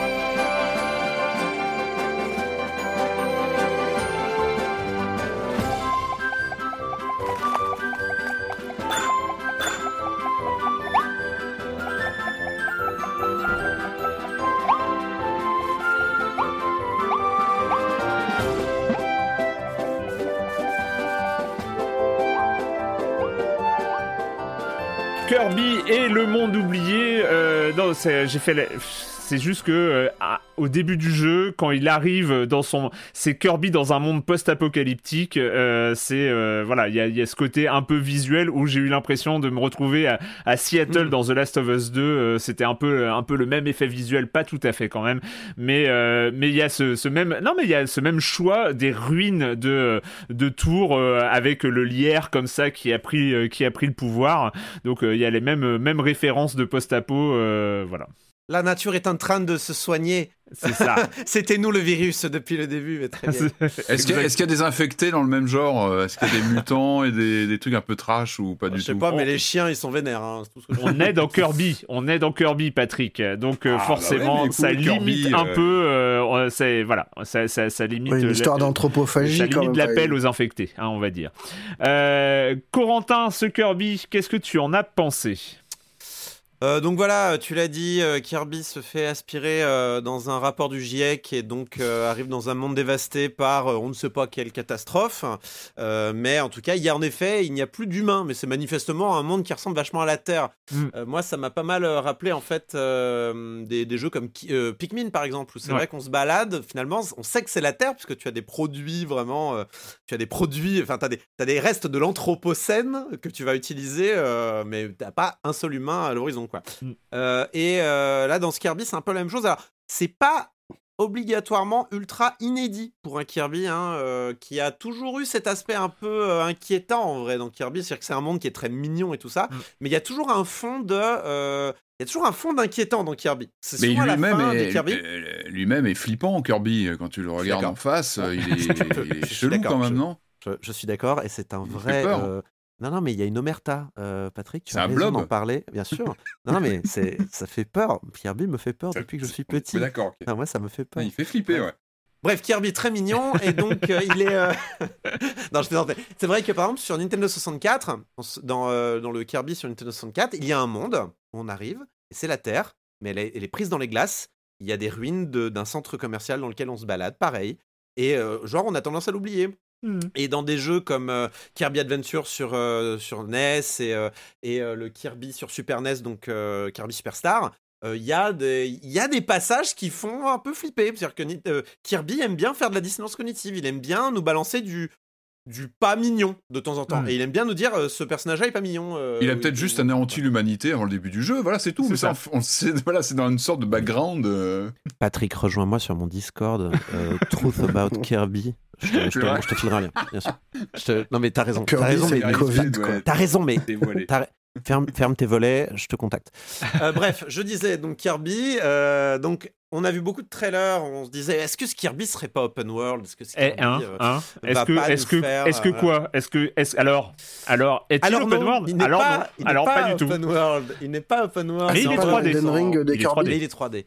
En fait, c'est vraiment le c'est le, c'est le super Kirby 3D World hmm. de Kirby en fait. C'est le c'est vraiment le Super Mario 3D World et 3D Land de Kirby. Donc on prend Kirby, on le met en 3D mais on le on le laisse, euh, on l'encadre dans des couloirs en fait. C'est-à-dire que le, on n'est pas, c'est pas grand ouvert, la caméra est fixe ou quasiment fixe. Et, euh, en fait, on se déplace dans des, dans des zones assez restreintes et longilignes finalement. Mm. Ce qui est cool, hein, j'ai aucun problème avec cette idée-là, mais c'est vrai que l'idée d'un Kirby Open World reste sur la table et j'aimerais bien qu'un jour on, y ait droit. Là, donc, on est plus sur, euh, sur un Kirby 3D World et ça marche. C'est-à-dire qu'on prend vraiment l'aspect de Kirby, on prend tous les aspects de Kirby qui marchent en 2D, donc c'est-à-dire un Kirby qui est en général surpuissant et qui roule sur le reste mm. de la de la flore et la faune locale qui cherche à le dégommer. Euh, un Kirby qui va récupérer des, des, pouvoirs en absorbant ses ennemis ou en les récupérant sur des, des socles. Euh, des, des, bonus qui sont cachés avec parfois il faut se servir des pouvoirs pour ouvrir. Il y a un petit aspect Metroidvania, sauf que mm. c'est pas Metroidvania parce qu'il n'y a pas de, bah, il y a pas d'aller-retour. Mais il y a Kirby 64 quoi. Ouais, ouais, alors c'est quand même mieux hein, que Kirby 64, qui est quand même pas le meilleur épisode, mais, euh, mais euh, il, est, il, est, bien, hein, franchement, il est, très propre, c'est très joli. Euh, en effet, toutes ces ruines-là, c'est-à-dire qu'on va, on va se balader dans plusieurs environnements. Il y a, notamment il y y, a, ce monde qui est il y a un monde donc de plusieurs niveaux, c'est qu'un parc d'attractions. Et ça, je trouve ça super chouette. Euh, C'est-à-dire que oui, bah, t'as as plein de choses dans un parc d'attractions. Tu vas avoir euh, l'entrée du parc d'attractions avec les, euh, les, les, petits stands. Puis après, tu vas avoir la maison hantée. Puis Donc c'est facile. Il y, a des bonnes idées quand même là-dedans. Ça, ça change un peu des niveaux habituels. Le niveau de la glace, le niveau de la plage, le niveau, bref, le niveau du feu. Il y a ça, hein, je vous rassure. Il y a le niveau de la glace, le niveau du feu. Mais il y a aussi le niveau de. de... Tu te moques d'Elden Ring là, c'est ça? Voilà, exactement. Euh, mais voilà, il y a, cette. Bon. Le, problème, et je pense qu'on le voit un petit peu euh, en transparence de ce que je dis, c'est qu'il est quand même vraiment dans sa zone de confort, ce Kirby-là. C'est-à-dire que si vous avez joué à n'importe quel autre Kirby, surtout les, bons Kirby, donc en l'occurrence euh, Kirby Superstar ou, des Kirby plus récents, genre Triple Deluxe, qui était très bien, moi j'avais beaucoup aimé Triple Deluxe, mais qui était très, qui était aussi très classique. Hein. Mm. C'est qu'il est voilà, il est, il est, il est, il est dans sa zone de confort, il en bouge pas. le, level design, bah, en fait, on l'a déjà vu quand même beaucoup de fois. Alors, c'est pas un mauvais level design, hein. C'est juste que on n'est pas surpris. C'est-à-dire que, bah ouais, mais je, me doute que là, si je vais à gauche, euh, alors que tu me demandes d'aller à droite, je me doute qu'il y, a un truc. Euh. Donc, euh, bon, c'est vrai que je pense que Skirby a été un petit peu victime de sa hype, légèrement, hein. Très légèrement, parce que le jeu n'est pas une honte non plus. C'est un bon jeu, hein. On va, on va bien s'en accommoder, on va passer un bon moment. En plus, il, est, il, est, il est pas dur. Il est vraiment pas dur, alors on n'attend pas de la difficulté d'un Kirby, mais je m'attendais peut-être à une courbe de difficulté sur la fin quand même, que je n'ai pas eu. Très joli, Patrick. Il nous montre un Kirby en vidéo. Un amiibo. Est-ce qu'il est compatible Amiibo? C'est important le point Amiibo. Je euh. crois, oui. Je crois, oui, mais est-ce que ça intéresse des gens à part toi, Patrick Je ne sais pas. Euh, Surtout qu'on t'a pas dit, euh, Patrick, il faut que tu jettes ton amiibo, il y a un micro dedans. Vraiment, il faut que tu C'est un piège. C'est super dangereux. Mais bref. Donc, euh, très bien, très bel amiibo, Patrick. j'aime bien en plus, tu rigoles, mais j'aime bien. il, est classe. il est classe. il est cool. Donc voilà, on a, on a un Kirby qui est très solide, il est beau, il a de belles musiques, il est extrêmement jouable. Moi, je, le matin, je me levais, j'avais très envie de m'y remettre. Euh, et à la fin, je l'ai fini et j'en ai rien retenu. Vous voyez ce que je veux dire? C'est-à-dire qu'il y, a un petit côté, bon, c'est la recette Nintendo. Ça, et j'avais cette même sensation-là sur les, les, New Super Mario Bros. un petit peu aussi quand mm. ils sortaient à l'époque, sur euh, notamment celui sur, 3, celui sur 3DS et sur Wii U. Ah, oh, c'est ah vraiment. c'est vrai? Ben, D'un point de vue du level design, c'est vraiment euh, ce que j'avais décrit à l'époque comme un steak frites. C'est-à-dire que tu vas au resto, tu commandes un steak frites, bah t'es pas mécontent de manger ton steak frites, mais tu vas pas euh, le soir dire j'ai mangé un steak frites ce midi, il était extraordinaire. Ah, si, ça peut arriver. Euh, ça, peut, arriver. Dans un bon resto ou euh, une bonne adresse. Mais c'est un peu une valeur méga sûre, quoi. Et du coup, comme toutes les valeurs méga sûres, elle sera pas inoubliable. Mais, mais par contre, tu es aussi sûr de pas passer un mauvais moment. Et c'est. C'est un peu le problème de Skyrbia, c'est qu'il a, il sort vraiment pas de sa zone de confort. Moi, je sais pas ce que moi j'ai joué aussi. en, fait, il y, a toujours un côté un peu bizarre avec euh, les, Kirby, euh, c'est quand Nintendo fait, qui est, on va dire aujourd'hui, euh, le principal pourvoyeur de jeux adressés aux enfants, fait en plus du Nintendo pour enfants. Enfin, c'est comme s'il y avait une. C'est comme s'il y avait une double surcouche en fait. Il y avait, il y avait une surcouche pour enfants. C'est-à-dire que Nintendo, euh, même quand il fait des jeux qui sont cool pour les adultes, comme euh, Super Mario Odyssey, comme Zelda Breath of the Wild, comme, euh, comme la majorité de leurs jeux, qui sont aussi très cool pour les, pour les adultes, ce sont des jeux qui sont accessibles aux enfants. Parce que soit ils vont mettre un mode un peu plus facile, d'une manière générale, ils n'ont pas de design qui sont repoussoirs pour les enfants. Euh, donc, euh, forcément, tout ce que produit Nintendo est déjà une proposition qui s'adresse aussi aux enfants.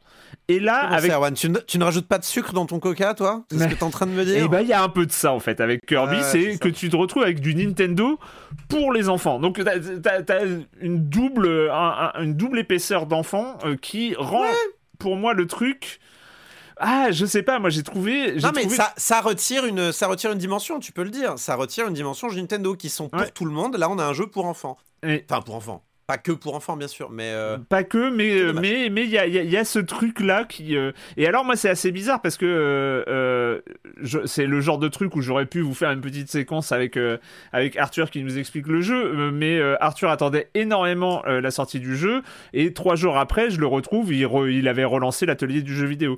Hmm. Il, il, il, a pas persévéré parce que je pense aussi qu'il y a, y a peut-être un, un, un, un truc de de trop accessible, de trop évident en fait. dans moi, j'ai il y avait, je trouvais qu'il y avait quelque chose de trop évident dans ce dans, dans ce Kirby, chose que par exemple sur les, les jeux qui sont orientés en plus sur ces jeux orientés enfants, j'ai été beaucoup mais infiniment plus séduit par les Yoshi Woolly World et Crafted World. Euh, bah, dans, dans, ces Yoshi là, au moins, tu peux tomber dans des trous et mourir. Tu vois ce que je veux dire? Ouais, oui, oui. Pas dans Kirby. Et oui, après il y a euh, il y a le mode enfant où euh, il y a le vol infini en fait dans les dans, dans les Yoshi. Euh, mais, ah mais, mais, mais je trouvais qu'en termes d'inventivité, en termes d'univers, en termes d'émerveillement, les Woolly World et Crafted World, ils étaient absolument incroyables en termes de, de ouais mais et là j'ai pas je, moi, sais moi j'adore, j'adore l'univers Kirby. Vraiment, je le trouve super chouette. Il y a des monstres qui. Moi, par exemple, ce que j'aime beaucoup dans Kirby, c'est justement ce jeu entre le mignon et le pas mignon du tout. Par exemple, mm. il y a ces monstres, quand tu essaies de les aspirer, ils sont tout mignons quand tu essaies de les aspirer, et d'un seul coup, ils ont une tête affreuse avec des dents immenses, et euh, ils se mettent à voler vers toi frénétiquement. Et ça, c'est Kirby pour moi. C'est l'aspect, hé, euh, je suis mignon, mais au fond, derrière, tu grattes un peu le vernis, c'est pas mignon du tout. Mm. La toute fin du jeu est pas mignonne du tout la toute fin du jeu n'est pas mignonne du tout. Et ça, j'adore. Donc, et du coup, est-ce qu'ils assument le côté un peu post-apo qui faisait partie de la, de la, promesse initiale hein, À la toute fin, à la toute fin, ils l'assument. J'en parle pas plus, mais à la toute fin, c'est assumé. Mm. À la toute fin, il y a, y a un truc qui est choquant dans un Kirby. À la toute fin, je vais, je il meurs d'envie d'en parler, mais je vais la, garder la statue de la liberté ou non C'est quoi Mais à la toute fin du Kirby, il y a un truc que ne fait jamais Kirby, que, ne, que font très rarement les jeux Nintendo même, euh, qui, est, qui, est, évident quoi. Et enfin, qui est évident, c'est logique qu'il le fasse dans ce Kirby là. Et, euh, et c'est mais genre, euh, genre quoi Enfin, non, tu peux pas le dire. Il peut pas, il peut pas. Ah, je vous le, écoutez, je, vous le dirai, je vous le dirai en antenne. Je vous le dirai en antenne. Mais oui, il y a, ah, y a un truc qui est chouette. Il y a un truc qui est chouette. Et, et même, c'est-à-dire qu'en fait, moi, moi, ce qui m'embête, c'est que le jeu aurait pu être facile en fait, je comprends pas pourquoi ils ont mis deux modes de difficulté. Parce que vraiment, le mode de difficulté difficile n'est pas difficile, quoi. Vraiment pas. Donc, j'aurais, j'aurais vraiment aimé qu'ils proposent les deux, qu'on ait un jeu qui soit un peu plus. Euh, euh, un peu plus un peu plus musclé sur son sur son mode parce que moi du coup je me suis senti un petit peu j'avais l'impression de rouler sur le jeu. Euh, il y a tout un système de mission qui est sympathique. C'est à dire qu'en fait tu dois libérer des Waddle Dee donc les personnages les potes de Kirby tu dois les libérer dans le niveau et donc, tu en as 5 qui sont planqués, enfin, entre 4 et 5 qui sont planqués dans le niveau que tu dois trouver. Et après, tu as des missions à faire. Et ces missions, c'est sympa parce que les missions sont cachées. Et en fait, elles sont cachées au début. Et il y a un système qui est très malin c'est que si tu finis le niveau en ayant des missions encore en point d'interrogation, il va t'en révéler une. Mm, donc, si t'en restes qu'une, t'auras tout de révélé et ensuite tu comprendras ce qu'il faut faire et donc tu dois le faire. Mais si t'en as trouvé vraiment aucune, il va t'en révéler qu'une et après il faudra quand même chercher les autres. Donc, ça, mm, ça incite à fouiller, à expérimenter. Et les, et les, euh, les, euh, les, missions, ça va être du style bah, faire éclore des fleurs, euh, arracher des, des, des, avis de recherche sur les murs, ce genre de choses. C'est très chouette. Et le fait de. On développe Après, sa ville, on a, c'est vrai, vrai qu'il y, a toujours cette maestria du level design qui. ouais, qui a, bien sûr. Voilà. Non mais en fait, en fait, en fait, il y a une telle maestria. là, je suis en train de, de, mal parler du level design, mais en vrai, il est tellement. En fait, c'est un vrai, c'est une vraie expertise de faire un level design qui est aussi peu visible. C'est-à-dire, mm, comment dire mm, mm. C'est vraiment de l'art invisible. On part de l'art invisible pour la bande dessinée. Là, il y a vraiment l'art invisible du level design. C'est-à-dire qu'il y a vraiment. Tout a été pensé pour que ça coule de source. Tu vois ce que je veux dire pour, Ça n'accroche nulle part. Ah non, non, euh, mais, c'est masterpiece là-dessus. Enfin, il n'y a, a, aucun problème. Hein. Masterclass. Et du coup, euh, mais, mais du coup, à un point, on n'est pas surpris non plus. Donc, dès que tu commences à lire là-dedans, Dès que tu commences à t'intéresser un peu comment ça marche, tu comprends immédiatement où il faut chercher euh, quand, euh, quand tu dois chercher des éléments cachés. C'est-à-dire que, tiens, c'est quand même bizarre, euh, là, le chemin qui va par là. Enfin, il y a vraiment un aspect. Il n'y a plus de l'exploration, c'est de la lecture. De... Bah, c'est un peu comme dans Tunic, mais en, mais en moins énigme. En fait, Tunic tournait ça de façon énigme. C'est-à-dire on sait que vous savez, donc on va construire dessus. Là, dans Kirby, c'est premier degré, quoi. C'est vraiment. Euh, ah, tu ne vas pas regarder sous l'escalier. Bah si, c'est le premier truc que je vais faire en fait. Euh, évidemment que je vais regarder sous l'escalier, euh, Kirby. Tu m'as pris pour qui, évidemment? Ce genre de choses.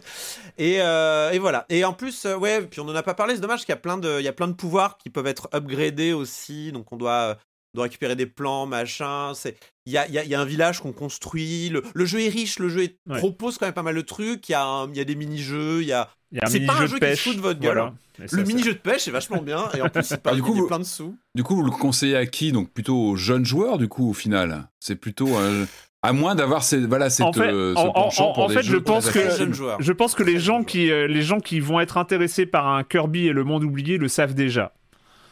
Entre guillemets, Oui, voilà. c'est- tu Non, sais, tu sais si t'as envie d'y jouer. C'est bête à dire, hein, ça veut dire qu'on mais sert à rien, mais question. ça veut, ça- Ouais, moi, ça- il a pas de défaut, il, il- c'est juste c'est euh, un Kirby euh, très bien fait parce qu'ils savent très bien le faire et, euh, et voilà. Après il y a un manque peut-être de surprise, d'é- d'émerveillement pour ma part en tout cas. Mais c'est, mais c'est vrai que moi, j'aime. Enfin, à chaque fois qu'un Kirby sort, je, je- je- je- souvent, en fait, c'est ce qui m'arrive, c'est que quand j'ai pas d'attente pour un Kirby, je suis agréablement surpris. Quand Mm. j'en ai, quand j'en ai, je, je me rends compte que bah non, en fait, c'est Kirby. Et Kirby, c'est, c'est pas vraiment la licence la plus euh, qui va renverser la table à chaque fois. Mm, mm.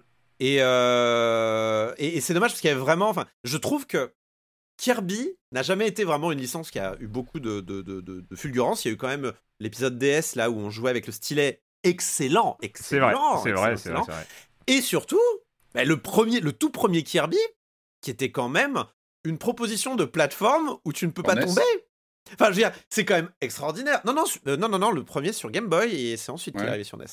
Euh, Kirby Adventure est arrivé après Kirby Dreamland. Et, euh, et, et en fait, on- on- on- j'en ai discuté sur internet avec des gens. Ils m'ont dit, mais comment tu peux faire un platformer facile et innovant?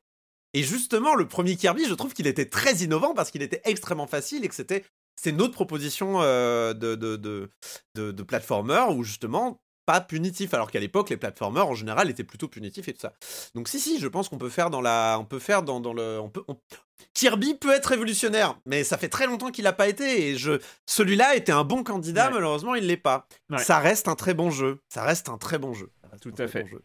Tout à fait, je suis bien d'accord. Kirby, euh, 60 euros en tarif officiel, évidemment, comme d'habitude, beaucoup moins cher euh, si vous l'achetez en physique, par exemple. Mais, euh, mais euh, voilà, Kirby et le monde oublié sur la Switch. et il a un mode coop si jamais vous le Ah, mais trouvez encore oui. trop Ah, oui. dur Je voulais, je voulais Ah, signaler. vous- Oui, oui, on, on Si peut jamais vous le trouvez trop dur, il y a un mode coop. Mais alors là, euh, bon, c'est vraiment se, se- se partager une, une maigre tâche à deux. On risque, on risque d'avoir un incident à la mémoire bleue, donc méfiez-vous, hein, on risque de s'endormir. Attention la verveine, pas de verveine, ça peut être dangereux. hein, il faut, ouais, attention. Euh, avant de, de, de finir cette émission avec, euh, on a, on- là, on a encore trois jeux. Je sais pas si vous vous rendez compte, mais euh, Oh là là. bref, on va, on va y arriver.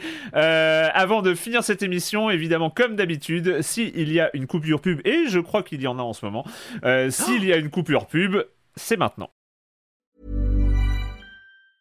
Hiring for your small business? If you're not looking for professionals on LinkedIn, you're looking in the wrong place. That's like looking for your car keys in a fish tank.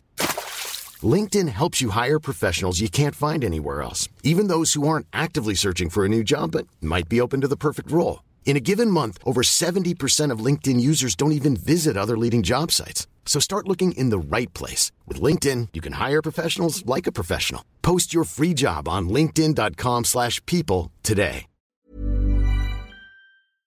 Donc, euh, on va finir, comme je l'ai dit, on a trois jeux au programme. Autant vous dire qu'on va peut-être pas forcément euh, s'attarder énormément sur chacun d'entre eux, mais il faut en parler. Il faut en parler, par exemple, de la, du nouveau jeu édité par Wales Interactive. hein. on ne rate pas, on ne rate pas euh, Wales Interactive. C'est pas le genre Ça, de c'est, maison. c'est un peu notre Ah, Annapurna à nous. hein. C'est voilà, c'est ça. C'est finalement On en a ça. loupé, on en a loupé en plus, on en a loupé. Ah, Il va mais- falloir qu'on récupère. On en a beaucoup, hein. quelques-uns qui sont passés entre nos filets. Et... Mais celui-là, on n'allait pas, le rater, me demandez pas pourquoi. Ça s'appelle Who Praised Mute on Uncle Marcus. Someone who was at the family meeting poisoned me. Find the poison, find the proof, find the killer. Do you remember anything strange at the meeting? Oh my god, you missed a mad one. He bought a gun. And I heard these strange noises. June said it was going to be the end of the road for Marcus. Do you know anything about Bradley's poison? Allez, je répète le titre pour la deuxième et dernière fois de cette émission. Who Pressed Mute on Uncle Marcus? Donc, euh, jeu édité par Wells Interactive, euh, réalisé au Goodgate Media, je sais pas le, voilà, c'est Gate Media, Alors ouais. c'est Wells l'éditeur et Goodgate qui l'a développé, je crois. c'est ça. gallois.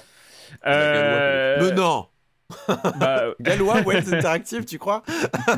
Non, non, le Good Gate.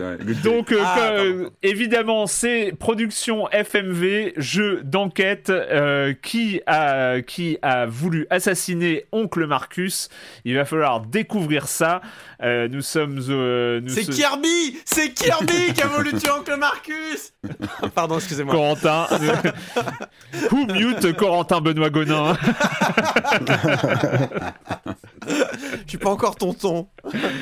euh, Who Press Mute Qui l'a assassiné? Qu'est-ce que qu'est-ce que c'est ce jeu d'enquête? Euh, Allez Patrick, rapidement, explique-nous les tenants et les Alors, c'est un jeu intégralement présenté en full motion vidéo. Alors, c'est quoi la full motion vidéo? Non, je plaisante. Fais-nous une petite histoire vite fait. C'est quoi la Alors, c'est un jeu entièrement Quand est-ce que ça commence? en, en, du coup euh, sous forme vidéo en fait. Et euh, l'idée, c'est que nous, on va incarner Abby. Donc, alors, grande question, est-ce qu'on incarne véritablement un personnage dans un jeu de full motion vidéo qui est incarné par un acteur? C'est toujours la question. Euh, on est qui là-dedans? Nous, euh, on, suit cette, euh, cette héroïne entre guillemets, mais est-ce qu'on est vraiment elle, hein, Donc on fait ses choix elle, Bien sûr, mais est-ce que c'est nous ou pas? C'est toujours la question. La, full motion vidéo pose d'emblée ces questions-là parce qu'on la suit elle, donc Abby, qui participe à une réunion de, famille par Skype interposé ou je ne sais quel système de, de visioconférence. Euh, et qui, euh, pendant cette, euh, c'est une réunion de famille qui a lieu tous les ans, je crois, pour l'anniversaire d'un des personnages, on va pas en dire trop. et puis, pendant que, que se prépare cette, cette, réunion où les gens ne s'aiment pas, en fait, c'est une réunion de famille où tout le monde se déteste, on est quand même dans un environnement assez particulier.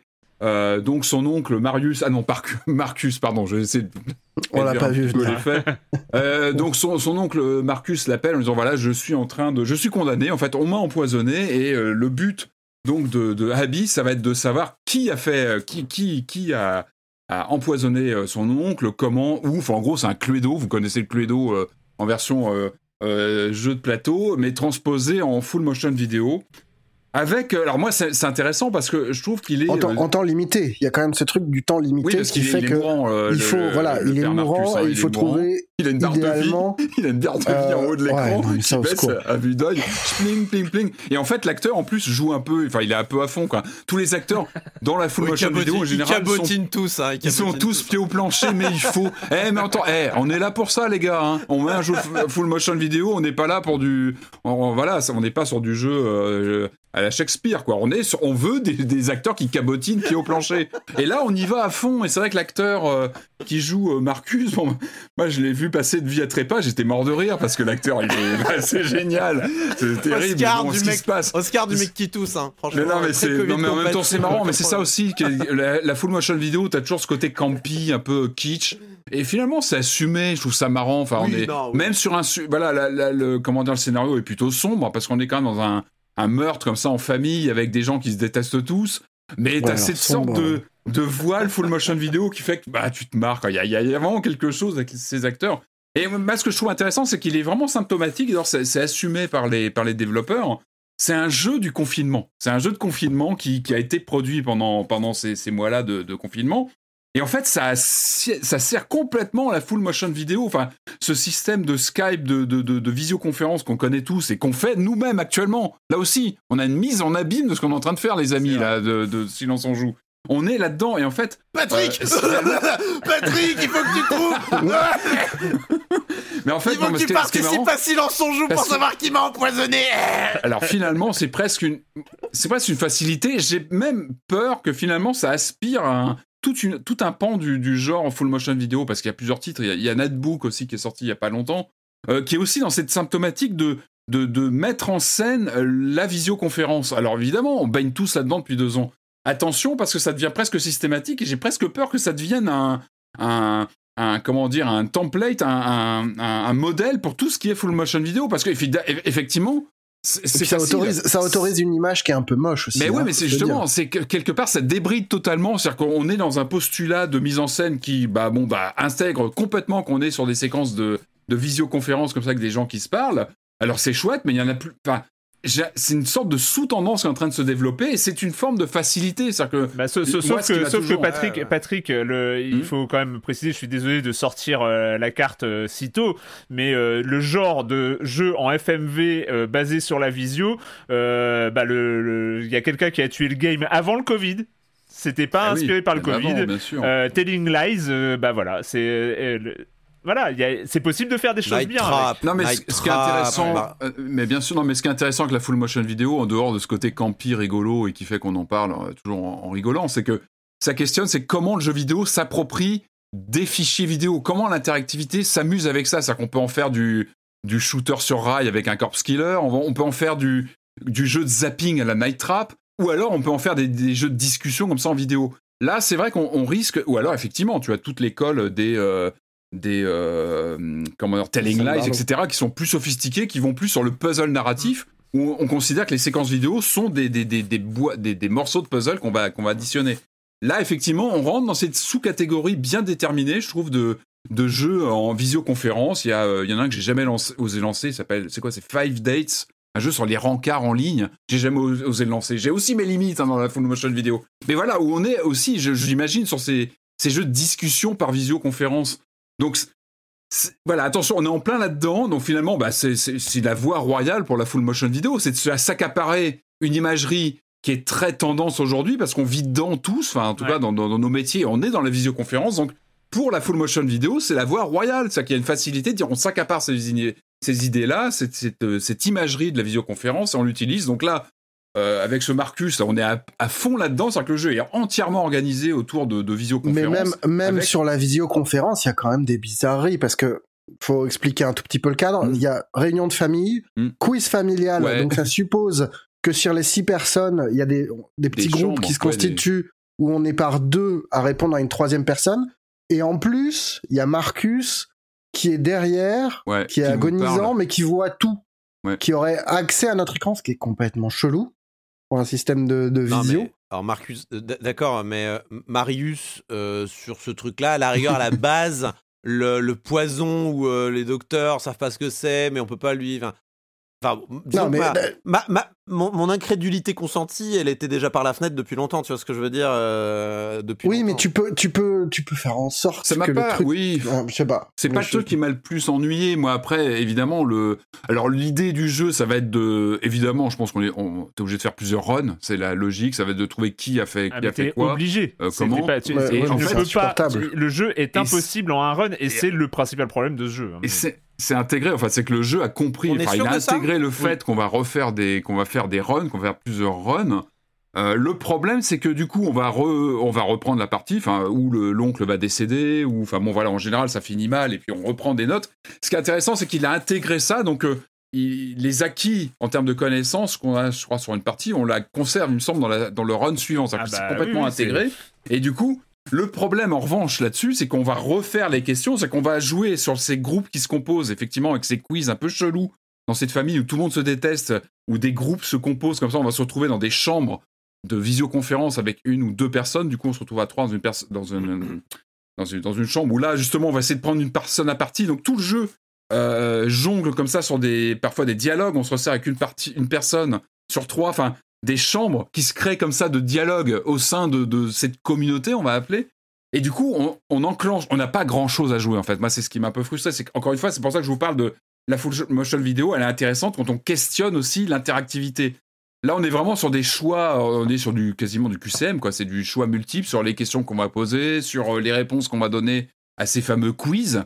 Euh, et le problème, c'est que dans l'intégration même de l'idée de rejouabilité, parce qu'on va refaire un run en, en ayant appris nos, mauvaises réponses ou autres, ou en tout cas des, connaissances qu'on va avoir accaparées, c'est pas bien intégré. Ça, oui, on peut passer par par les, tunnels des fois de dialogue.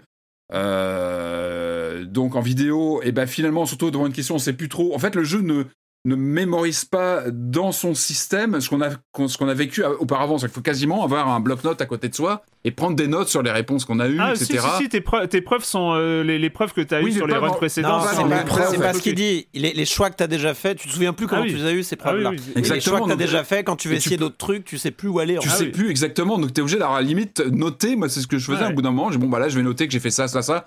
C'est dommage, c'est pas confortable, quoi. C'est des trucs tout bêtes, mais c'est euh, un peu, c'est un peu aride. Euh, moi, après, j'aime bien les acteurs. Enfin, je trouve que, ce qui est marrant, c'est que le fait d'intégrer cette rejouabilité, on en a un petit peu discuté entre nous avant l'émission, c'est que c'est vrai qu'on arrive dans cette famille euh, qu'on connaît pas, on se retrouve noyé comme ça, plongé. Ça aussi, c'est aussi un propre de la full motion vidéo, c'est qu'il part d'un de, postulat d'acteurs qui jouent leur truc et toi tu déboules. T'es qui? Alors tu, tu, incarnes, on va dire que tu suis euh, Abby, mais tu connais pas leur relation. Et finalement, tu commences à mieux cerner les personnages au bout d'un, deux, un, deux, trois runs. Tu commences un peu mieux à les connaître. Euh, mais c'est pas forcément intégré. En revanche, je trouve qu'ils jouent plutôt bien. Est-ce que, vraiment c'est vrai ça? De quoi Parce que moi, j'ai fait trois runs et j'ai l'impression que les personnages, c'est les mêmes clichetons sur pattes que ce que tu ah comprends dès le départ. Hein. ah oui, oui, non, non, ils, gothique, ils, ils, évoluent pas, euh, ils évoluent pas. C'est euh, les, Enfin, j'ai pas l'impression qu'il y ait une complexité particulière derrière chaque personnage. Ah bah non, je comprends, je comprends l'utilité de, en termes narratifs, de poser des personnages très différents, très forts, dans, enfin très exagérés, pour que pour que le joueur qui débarque dans cette famille avec six membres comprenne très vite que ah ouais ok ça c'est tata bourré, ça c'est maman pas sympa, lui c'est le gothique euh, le gothique qui aime bien la mort. les trucs sont tellement gros et tu vois tu les rencontres une fois, tu les rencontres deux fois et t'as pas l'impression qu'il y a une profondeur particulière qui se révèle au-delà de cette histoire de de repas auquel tu n'étais pas et dont il faut que tu comprennes les coulisses en fait. Mmh mmh Moi, le vrai problème, je trouve, c'est cette histoire de, de, de rogue narratif, quoi. Enfin, il y a un moment, ça colle pas du tout avec l'intrigue. C'est pas particulièrement agréable à faire et d'autant moins agréable qu'il y a des parties, qu'il y a des parties que tu peux zapper, mais tu le disais, je sais plus si tu le disais là ou avant l'émission, tu te retrouves directement sur le choix en disant attends c'est quoi déjà la question? Le contexte, le contexte, la question, oui c'est mal fichu en fait. et à d'autres moments, tu, tu, tu, es obligé de te cogner le, le, dialogue de 5-6 minutes, ou en tout cas ça paraît 5-6 minutes, euh, que t'as déjà vu deux fois et c'est insupportable. Quoi. En, fait, c'est c'est mal c'est mal tagué en fait. J'ai l'impression, par exemple, il y, y, a certains dialogues qui sont euh, au niveau du enfin au niveau de ce qui est dit, c'est exactement la même chose. Mais comme t'auras pas fait exactement le même choix avant, le jeu va considérer que c'est pas la même cinématique et va t'empêcher de la passer. Mm. Ce qui est une erreur fondamentale parce que mm. du coup, il y a vraiment des moments où moi, j'ai, je, je, je, posais le casque et j'allais faire autre chose. Ah, ce qui est, un, aveu d'échec hallucinant. On joue pas euh, grand chose, hein. on joue pas grand chose malheureusement. Malheureusement, en on fait, pas grand chose à jouer. Et, ça, pour moi, bah, c'est quelque chose pourtant qu'on sait faire depuis longtemps. Enfin, dans les, les VN, ils le font depuis longtemps. Les VN, mmh. euh, ils te mettent un bouton accéléré. en sous-titre. Oui, pardon, visual novel. Ils, te mettent un bouton accéléré. Euh, la plupart des visual novels t'en mettent un de base.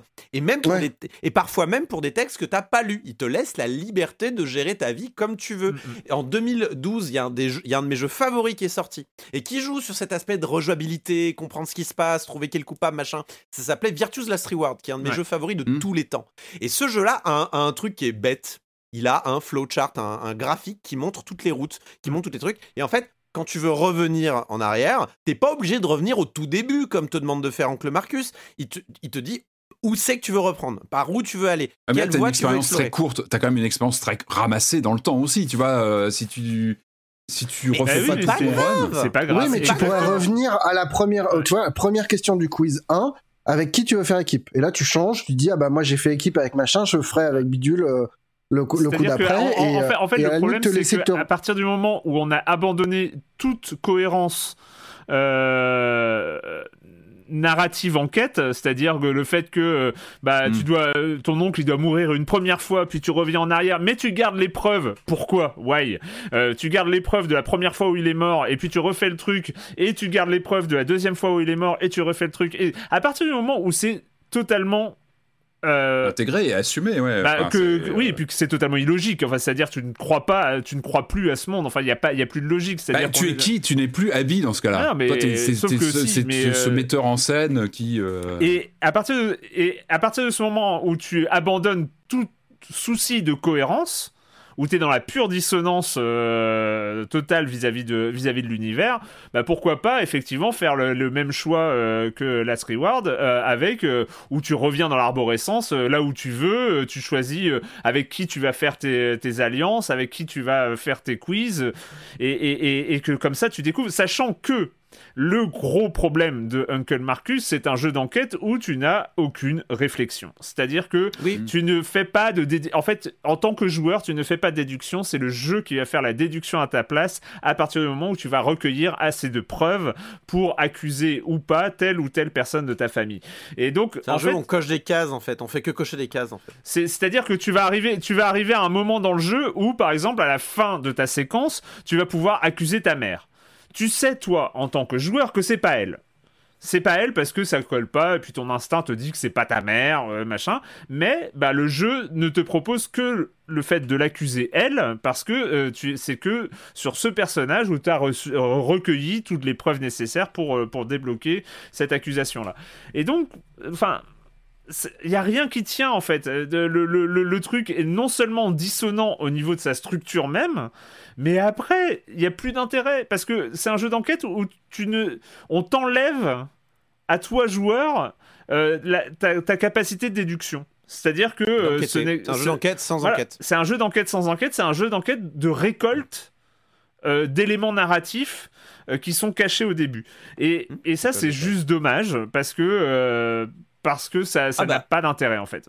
Ah bah ça a aucun intérêt et je vais je vais te dire un truc, j'ai pas fini le jeu et, et je m'en fous moi de Bah bien sûr. Mais pareil, j'en ai rien à faire. Il y a un moment où le truc est tellement désagréable euh, à, naviguer que tu, tu te choisis de t'en foutre.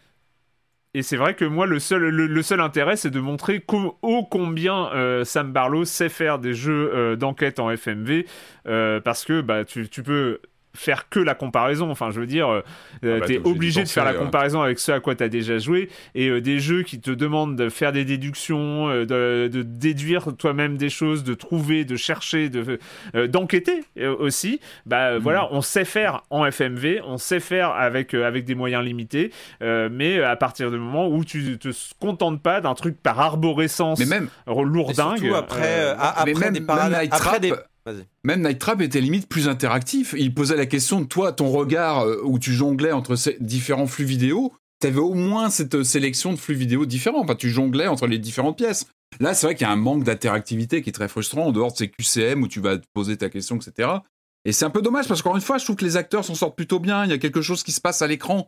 Mais euh, ce manque de bah, d'interactivité, tout ça, ça pose, ça pose un vrai problème, notamment quand on voit, parce que c'est vrai que Wells Interactive, c'est un peu devenu aujourd'hui un des, un des gros moteurs sur la full motion vidéo. On voit qu'ils travaillent, donc là, c'est Good Gates, euh, un studio donc, qui, qui, a signé, euh, qui a signé ce titre-là. Ils ont travaillé aussi avec Daveki Studio, dont j'ai déjà parlé euh, ici. Il y avait un titre que je trouve intéressant, justement avec une interface radicalement différente, mais avec des, des problématiques qui sont à l'opposé. C'est le Dr. Decker, c'est un jeu très Lovecraftien dans l'ambiance. Alors eux, celui-là, il, je crois qu'il a, il a, il a un record mondial de vidéos. Je crois qu'il a plus de 7 heures de vidéos euh, filmées, etc.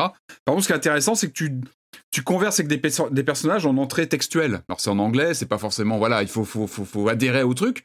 Mais tu as, une, une sorte d'interactivité absolue parce que tu as un rapport au texte. Alors que là, là tu es vraiment dans des couloirs avec deux, trois questions et une rigidité dans les mécanismes qui font que bah, c'est frustrant. Encore une fois, malgré. Bah, le pire, c'est ça, c'est les rigidités parce que tu, oui tu pourrais imaginer un jeu qui n'a pas l'ambition du truc de Sam Barlow et qui pourrait n'être qu'un petit euh, murder mystery où tu dois où tu dois trouver machin, mais tu n'as même plus l'envie de le faire. Je trouve après deux runs et demi, t'étais complètement mort devant ton truc et t'as qu'une envie, c'est de finir quoi. que ça se termine et que tu et t'as entièrement raison, c'est un, truc d'interface en fait. C'est vraiment un, un problème d'interface et de système. C'est un problème de système et de game design. ils n'ont pas assez gamifié en fait. Ils n'ont pas assez gamifié leur jeu. c'est vrai, c'est bête. Hein, en fait, en fait, au contraire, ils l'ont gamifié, mais ils n'ont pas pensé à le designer. Tu vois ce que je veux dire? C'est-à-dire, euh, ah, on va, on va, on va mettre des choix, ce qui est un peu le, truc de base dès que tu veux euh, rendre un truc interactif. Euh, mais, mais ils n'ont pas réfléchi à la, la, game loop, ils n'ont pas réfléchi à, à l'expérience de l'utilisateur Est-ce que vraiment ça va être agréable de re-revoir des trucs?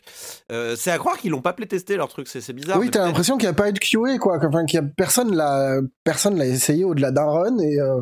Bah, c'est marrant, enfin, le, troisième, c'est dur, quoi. L'état des lieux est fascinant, je trouve, pour la full motion vidéo. C'était une sorte de rêve un peu, enfin, une sorte d'objectif il y a une trentaine d'années où vraiment on était avec des fichiers vidéo compressés, mal tournés, mal fichus. Là, on a une qualité bah, visuelle qui n'est plus contestable. Aujourd'hui, on est vraiment sur un rendu réaliste de la visioconférence qui est très actuel.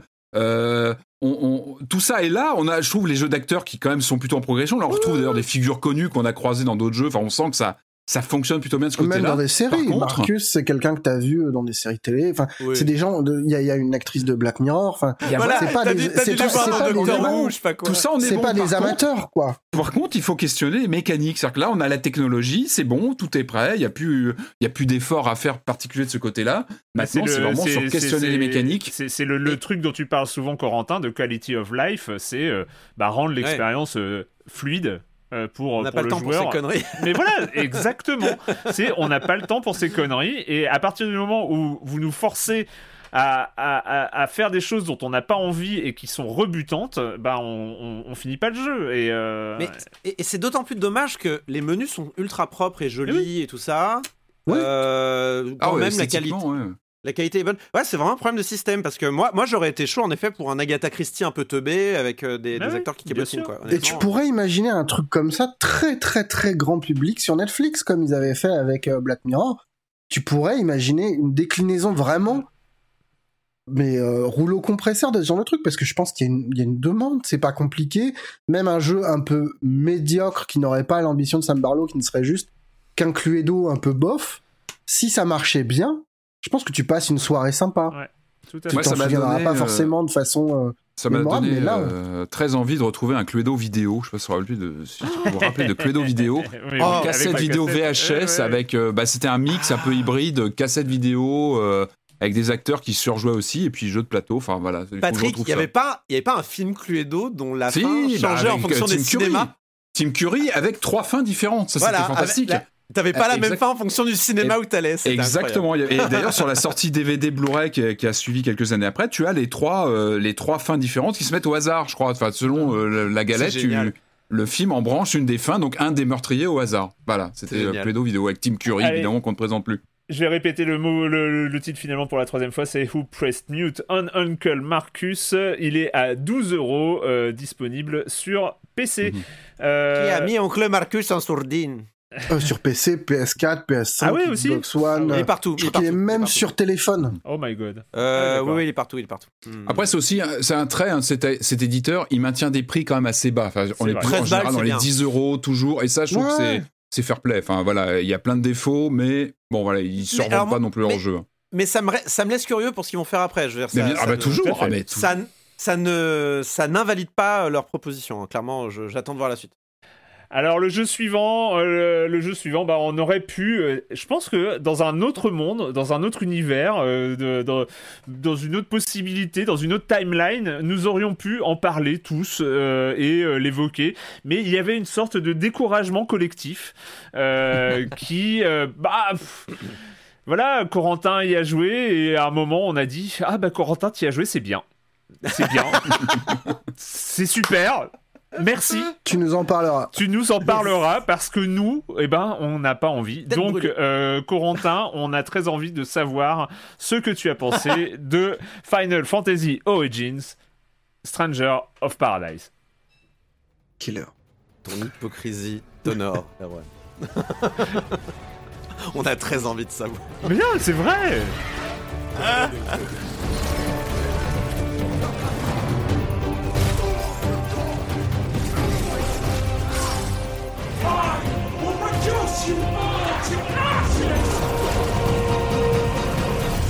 Allez, Stranger of Paradise, on va le faire euh, court. Euh, c'est donc, euh, bah, c'est donc une sorte d'ersatz Final Fantasy. Enfin, ça doit être quelque part lié à Final Fantasy d'une manière ou d'une autre. Tu vas nous dire ça. C'est, bah, alors déjà, ce n'est pas Paradise Killer, hein. On va pas, Non. voilà, c'est parce que Patrick, tu- Oui, il faut peut-être expliquer Voilà, la private joke. faut- il faut euh, peut-être expliquer tout seul à y jouer parce que, parce que quelqu'un s'est trompé de jeu. Épuisé, j'ai lancé euh, le mauvais jeu euh, hier soir et mais j'ai pris mon pied, hein. j'ai découvert euh, Paradise Killer et c'était très très bien. Il faudra que j'en Voilà. reparle un de ces quatre, mais voilà, je me suis trompé de salle. Ça arrive, hein, voilà. ça. bon, bah. Mais c'était chouette, mais Ouais, je pense que. Paradise Killer est un bien meilleur jeu que, que ah ben vraiment Paradise. surprenant. Je m'attendais pas à ça, hein, donc euh, non non, je vais y retourner d'ailleurs. Je vais y retourner. Non, Mais, chouette. bah, comme- au moins, au moins, ce Stranger of Paradise aura eu un intérêt, euh, donc de faire découvrir Paradise Killer à Patrick. Et pour le reste, euh, Corentin, ça ressemble à quoi? Non, mais c'est là on se moque, on se moque. C'est pas complètement sans intérêt hein, ce Final Fantasy et je vais y aller très très vite. C'est en gros c'est censé être une espèce de préquel de, euh, enfin un prologue au premier Final Fantasy. Tu te souviens de l'histoire du premier Final Fantasy, euh, Erwan Bah moi non plus. Et je vais te dire un truc, cette, cette introduction ne te donne absolument pas envie d'en apprendre plus, hein, très clairement. Donc t'as T'as Jack, tu vois, donc c'est Jack. Tu vois, il est, il est baraqué, il est blanc. Et il arrive, il arrive devant une cité, tu vois. Et là, il se retourne. Il a son cristal noir à la main, c'est très important. Un cristal vibrant. Et il se retourne, et là, il y a, il y, a il y a deux comparses à lui. Euh, et euh, ils font euh, Toi aussi, tu veux tuer Chaos? Et les deux autres répondent Ouais, on veut tuer Chaos. Ah, bah, on, fait équipe alors. Et là, ils se font un check. Et ils, ah, bah, il faut qu'on aille demander au roi si on peut aller tuer Chaos. Oh, t'es en train de me le vendre, ça y est, il est en train de me le vendre, c'est pas possible. voilà, donc, c'est pas de la FMV, hein, Patrick. Ça, c'est la ah. rencontre, ça, c'est la rencontre des personnages et c'est, on te, on te lance ça au visage dès le début. Il y a pas de, non, il y, a un call d'opening où on se bat contre un boss, comme d'habitude dans ce jeu. Euh, on s'en fout. Euh, on va demander au roi si on peut aller tuer Chaos. Le roi, il fait. Euh, je vous connais pas, pourquoi vous auriez battre Chaos Honnêtement, c'est pas terrible. Allez tuer quelques monstres. Là, il y a un carton, il y a écrit et ils allèrent tuer quelques monstres. Scène suivante, on est sur un bateau. Et là, et ils font quand même, on a tué quelques monstres, ce serait bien qu'on puisse aller tuer Chaos. Et il fait, c'est vrai, on devrait aller demander au roi si on peut aller tuer Chaos. Il retourne voir le roi pour tuer Chaos. Et ensuite, ils vont dans le, dans le, dans le, dans le palais de Chaos. Et alors le roi, il fait, euh, bon, euh, euh, moi, la légende, elle dit qu'il y a quatre soldats de lumière qui ont des cristals blancs. Ils doivent venir me voir et c'est eux qui doivent tuer Chaos. Bon, vous les gars, vous êtes trois. Vous avez des cristals noirs, vibrants. Ok, bon, allez tuer Chaos quand même si vous voulez, je vous donne la clé. Et alors du coup, ils vont tuer Chaos. Sauf que Chaos, c'est pas Chaos en fait, donc il tue Chaos. Il est pas là en plus. Alors, Chaos, il arrive et il fait. Euh, t'as le héros, t'as Jack qui fait C'est toi Chaos. Et Chaos, il fait euh, euh, Pas encore. il répond vraiment pas encore. Not yet, il dit. Donc il dit Pas encore. Donc voilà, on tue Chaos. Alors moi, il m'a, il m'a rossé les fesses plein de fois à Chaos parce que Chaos, en, vrai. juste, juste pour être sûr. Pardon. non mais c'est juste c'est le début. C'est juste pour raconter. Ah oui, alors là, quand on tue Chaos, c'est la première mission du jeu. D'accord, tu spoil pas le jeu. Je spoil pas le jeu. D'accord, c'était même dans la démo. C'est même dans la démo. C'est même dans la... Là, je suis en train d'expliquer la démo du jeu. C'est pour pas que certains auditeurs ou auditrices s'évanouissent en pensant qu'on vient de spoiler l'intégralité d'un jeu. Non, non, non, voilà, d'accord. Alors, donc, Chaos tombe l'armure quand tu l'as tué. Et en fait, c'est pas Chaos, c'est Néon. C'est une jeune fille en tenue de, de, jeune fille japonaise, donc avec une, un Sailor Fuku, mais qui, qui lui arrive à la touffe parce que c'est un jeu japonais, que les, les filles dans les japonaises sont habillées n'importe comment. Elle a aussi un cristal noir qui vibre et elle dit Moi je pense Chaos il n'existe pas. Le héros il fait Si, je pense que Chaos il existe et je vais tuer Chaos. et en fait elle dit Moi je pense Chaos c'est un peu euh, de la merde. Mais ok, je vais t'aider quand même à tuer Chaos. je croyais que tu pensais qu'il n'existe pas. non, mais euh, comme ça, moi, je, euh, franchement, je veux bien ça, mais en série télé, quoi. Avec toi qui fais tous les tous les doublages. Tu vas, me prouver, prouve-moi qu'il existe, ça me fera rien. En gros, c'est ça. Et ensuite, et ensuite, ils partent euh, pour à la recherche de Chaos, qui qui est donc qui serait donc un peu le mal dans l'univers. Donc ça, apparemment, ce serait la préquelle de FF1, ce qui me donne pas beaucoup envie de jouer à FF1. Mais, euh, mais, euh, mais c'est lunaire comme truc. C'est incroyable. Il y avait des extraits de gens sur internet euh, qui montraient c'est incroyable comment ce Final Fantasy est incapable de raconter une histoire et c'est vrai, mais c'est une telle catastrophe que c'en est drôle, c'est un vrai nanar. Hmm. Donc je peux pas complètement le déconseiller à des gens comme Patrick par exemple qui peuvent hmm. vraiment, je pense, y trouver un intérêt. tu m'as intrigué là, j'avoue que tu m'as un peu intrigué, ouais. Pour ce qui est du reste, donc c'est par Team Ninja, donc c'est un c'est un beat'em all hmm. et ça va. Qu'est-ce que vous voulez que je vous dise? Ça va. ça va. Ok. C'est correct. Ça va. C'est correct. Quand même, t'as un, peu envie de savoir s'ils vont tuer Chaos, quoi. Voilà. Mais tu vas pas le dire parce que ce serait spoilé. Ah bah surtout j'ai joué que 3 heures donc je peux pas j'ai ah, pas fini. Euh, j'ai quelques quand même remarques. Le jeu est très très bavard sur le, le système de jeu en lui-même qui est très riche pour rien. C'est-à-dire qu'on t'introduit pas au fur et à mesure les trucs, on t'explique tout et c'est imbuvable. J'ai partagé des, euh, j'ai partagé des extraits du tutoriel. C'est vraiment mais horrible. Il y a, y, a, y a, des jauges en fait de, il y a des jauges de, de, de, alors comment ils appellent ça déjà, de rupture qu'il faut rendre à zéro, ce qui permet de faire une attaque euh, qui tue le personnage en un coup. Bref, c'est ça va, c'est un bon jeu, c'est fluide, c'est trop riche. Heureusement, c'est tellement riche qu'ils ont mis des boutons pour que tu t'auto-équipes Tu vois ce que je veux dire? C'est que non mais vraiment genre fais le, fais le truc pour moi, c'est trop chiant en fait. Mais c'est super, merci, faites ça dans tous les jeux. Honnêtement, je, je, je moi j'apprécie quand le jeu fait le comme, boulot à ma place. C'est comme ça- dans Ghostwire où euh, vu qu'on n'arrive pas à faire les signes cabalistiques, il y a euh, demander Voilà. à ton copain de le faire pour toi et c'est super. Exactement. Après, les menus sont jolis, on n'y comprend rien, c'est plein de chiffres dans tous les sens. Les modèles sont beaucoup trop détaillés pour leur propre bien, on comprend pas pourquoi ils sont si détaillés, mais on peut observer son, son héros sous toutes les coutures. On a plusieurs jobs, c'est plutôt fluide. Il y a un côté Dark Souls, c'est-à-dire que tu as un nombre de potions qui se restaurent dès que tu tombes Hmm. sur un checkpoint, mais ça restaure aussi les ennemis. C'est très Dark Souls dans l'idée. Euh, puis voilà, puis ça reste un. Ça reste un jeu, euh, c'est un peu, c'est un peu médiocre, mais il, est- il a ce côté nanar. Je peux pas complètement. Ah ouais, moi je suis en train de, je suis devant des vidéos à regarder les dialogues, mais c'est, ça a l'air génial. Il y a, il y a un vrai côté nanar qui est très intéressant. Donc je pense qu'il il, il- il se, il- il se propose à deux types de personnes. Les vrais fans hardcore de Final Fantasy qui veulent savoir, qui veulent connaître l'histoire de Garland, qui est le héros du premier Final Fantasy, ou les, les gens qui, qui tomberaient dessus par hasard, soit parce qu'il va tomber dans le Game Pass, soit parce que tu, tu tombes dessus dans le bac à occasion à 10 euros ou je sais pas quoi. Euh, bon, pourquoi pas C'est pas... C'est pas un si mauvais. euh, Il y a un côté fun, même y compris dans le système de jeu. Puis en plus, le, le jeu est assez fluide et tout. Euh, et il propose un milliard de systèmes de, de difficultés qui permet de, de rendre le jeu facile. Là, j'y joue, il, me rosse un peu les fesses, il me lave un peu les fesses, mais le, le, le jeu, euh, le, le jeu propose des modes très faciles, euh, donc c'est possible. C'est un Voilà, jeu PS3, hein, c'est ça? Donc du coup, il sera dans l'abonnement premium, c'est ça? Non, c'est pas un PS jeu Plus PS3, premium un Non? PS5. Ça ressemble? Ah bon? Oh, il est pas si moche. Je trouve pas le jeu si moche. Euh, il est au niveau du level design, il est pas très inspiré. Enfin, au niveau des décors, euh, c'est pas ultra inspiré, mais il est pas, il est pas laid, pas complètement laid.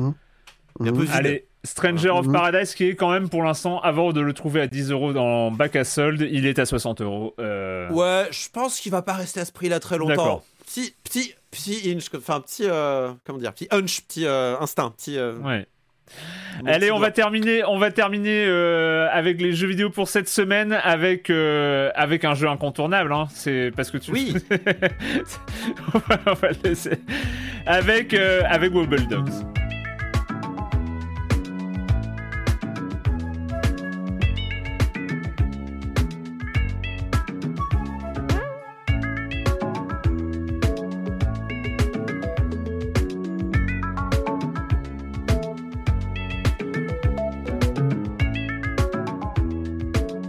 Wobble Dogs. euh, alors euh, là aussi, il y a du scénario. Hein. Ouah, euh, y là, là, il y a quelque chose. Là, il y a du, euh, là, il y a du lourd. Wobble Dogs. Alors, la, la différence, c'est qu'il prétend pas en avoir un. Mais Ah, oui, bien ça. sûr, vas-y, continue, Erwan. Wobble Dogs, on commence avec un Wobble Dogs et on et on en fait d'autres et on et on aménage leur espace de vie. Alors j'ai envie de te laisser la parole Corentin parce que c'est un peu c'est un peu ton lobbying. Je pense que ce Alors. jeu est directement issu de ton lobbying. Euh, voilà. Alors déjà, je tiens à préciser, déjà corriger, on corrige la grammaire, un wobble dog. un Wobble Dog. pas un oui. wobble dogs. T'es- Bah oui, ils sont plusieurs. C'est voilà, c'est quand ils sont Non, mais plusieurs. je, je- Bon, C'est un, wobble chi- dog. un chien branlant, Ouais. Ouais, voilà. chancelant quoi. Qui, Un chien. Chien chancelant, magnifique. Un chancel chien. Un chien selant. On va trouver un, Un chien selant, voilà, un chien selant. c'est Bon, Wobble Dog, c'est développé par un monsieur qui s'appelle Thomas Sol qui est à Los Angeles et qu'en fait euh, je suis depuis un moment parce que euh, euh, il avait bah, déjà il a bossé sur les Sims 4 donc euh, il n'est pas complètement euh, à l'extérieur de l'industrie et il a travaillé sur un autre jeu. Alors, je sais plus si j'en avais parlé ici, mais alors vous allez tout de suite comprendre pourquoi j'étais intéressé par ce truc. Mais j'y avais joué, j'avais vraiment beaucoup aimé. Tattletale qui était un horror game avec des Furby. Est-ce que vous vous souvenez de ce jeu? Pas du tout. Tu vois Pourquoi je suis pas surpris? Pourquoi je retrouve le côté creepy? Donc c'est-à-dire qu'on est, on est, il y avait un Furby hanté qui te tue et toi t'avais un Furby, tu devais t'en occuper, mais il a faim, faut le brosser machin, et il se mettait à gueuler s'il était, et il attirait la maman qui venait de tuer. Enfin c'était, c'est un jeu formidable. Bref, Tattletale si vous le trouvez euh, en solde, je, vous- je vous recommande, c'est très rigolo. Euh, et donc voilà, on sent, et c'est un mec, c'est un mec, tu sens qu'il est pas dans le premier degré particulièrement. Ah, euh, qu'il aime bien l'ironie, tout ça. Et donc, il a fait son jeu qui s'appelle euh, Wobble Dog, où il voulait simplement faire une, une, euh, un jeu de gestion de chiens, mais un petit peu, euh, euh, comment on dit, avec de, la- avec de la sélection, euh, un côté un peu génétique, un peu branlant, un côté un peu sport euh, dans l'idée, euh, dans de la l'idée de- de biologie des- évolutive des chiens. Voilà, un petit peu. Et De l'eugénisme, euh, oui. de l'eugénisme. Non, mais il peut y avoir ça, ou l'inverse. hein, euh, Mais ça permet de rappeler un petit fait les races de chiens n'existent que depuis le 19e. Hein. Euh, c'est, nous qui avons créé les chiens à notre image, mais vraiment très fort, et ils souffrent, les pauvres. Donc peut-être que Wobble Dog est une critique de ça, peut-être ça nous permet de faire ça sans faire souffrir des créatures. Bref, Wobble Dog, c'est des chiens, sauf qu'en fait, non, c'est des carrés, hein, c'est des cubes violets avec des, des têtes de chiens et des pattes. Et euh, en fait, on doit, euh, voilà, on, a une salle au début, et puis on, bah après c'est un jeu où on gère son chien, quoi. Donc il a faim, il a envie de jouer, il a sommeil, on peut lui donner des petits ordres et tout ça. Et au bout d'un moment, on va te donner euh, des œufs. Et on va te donner de quoi les fameux œufs de chien. Les, fameux œufs de chien.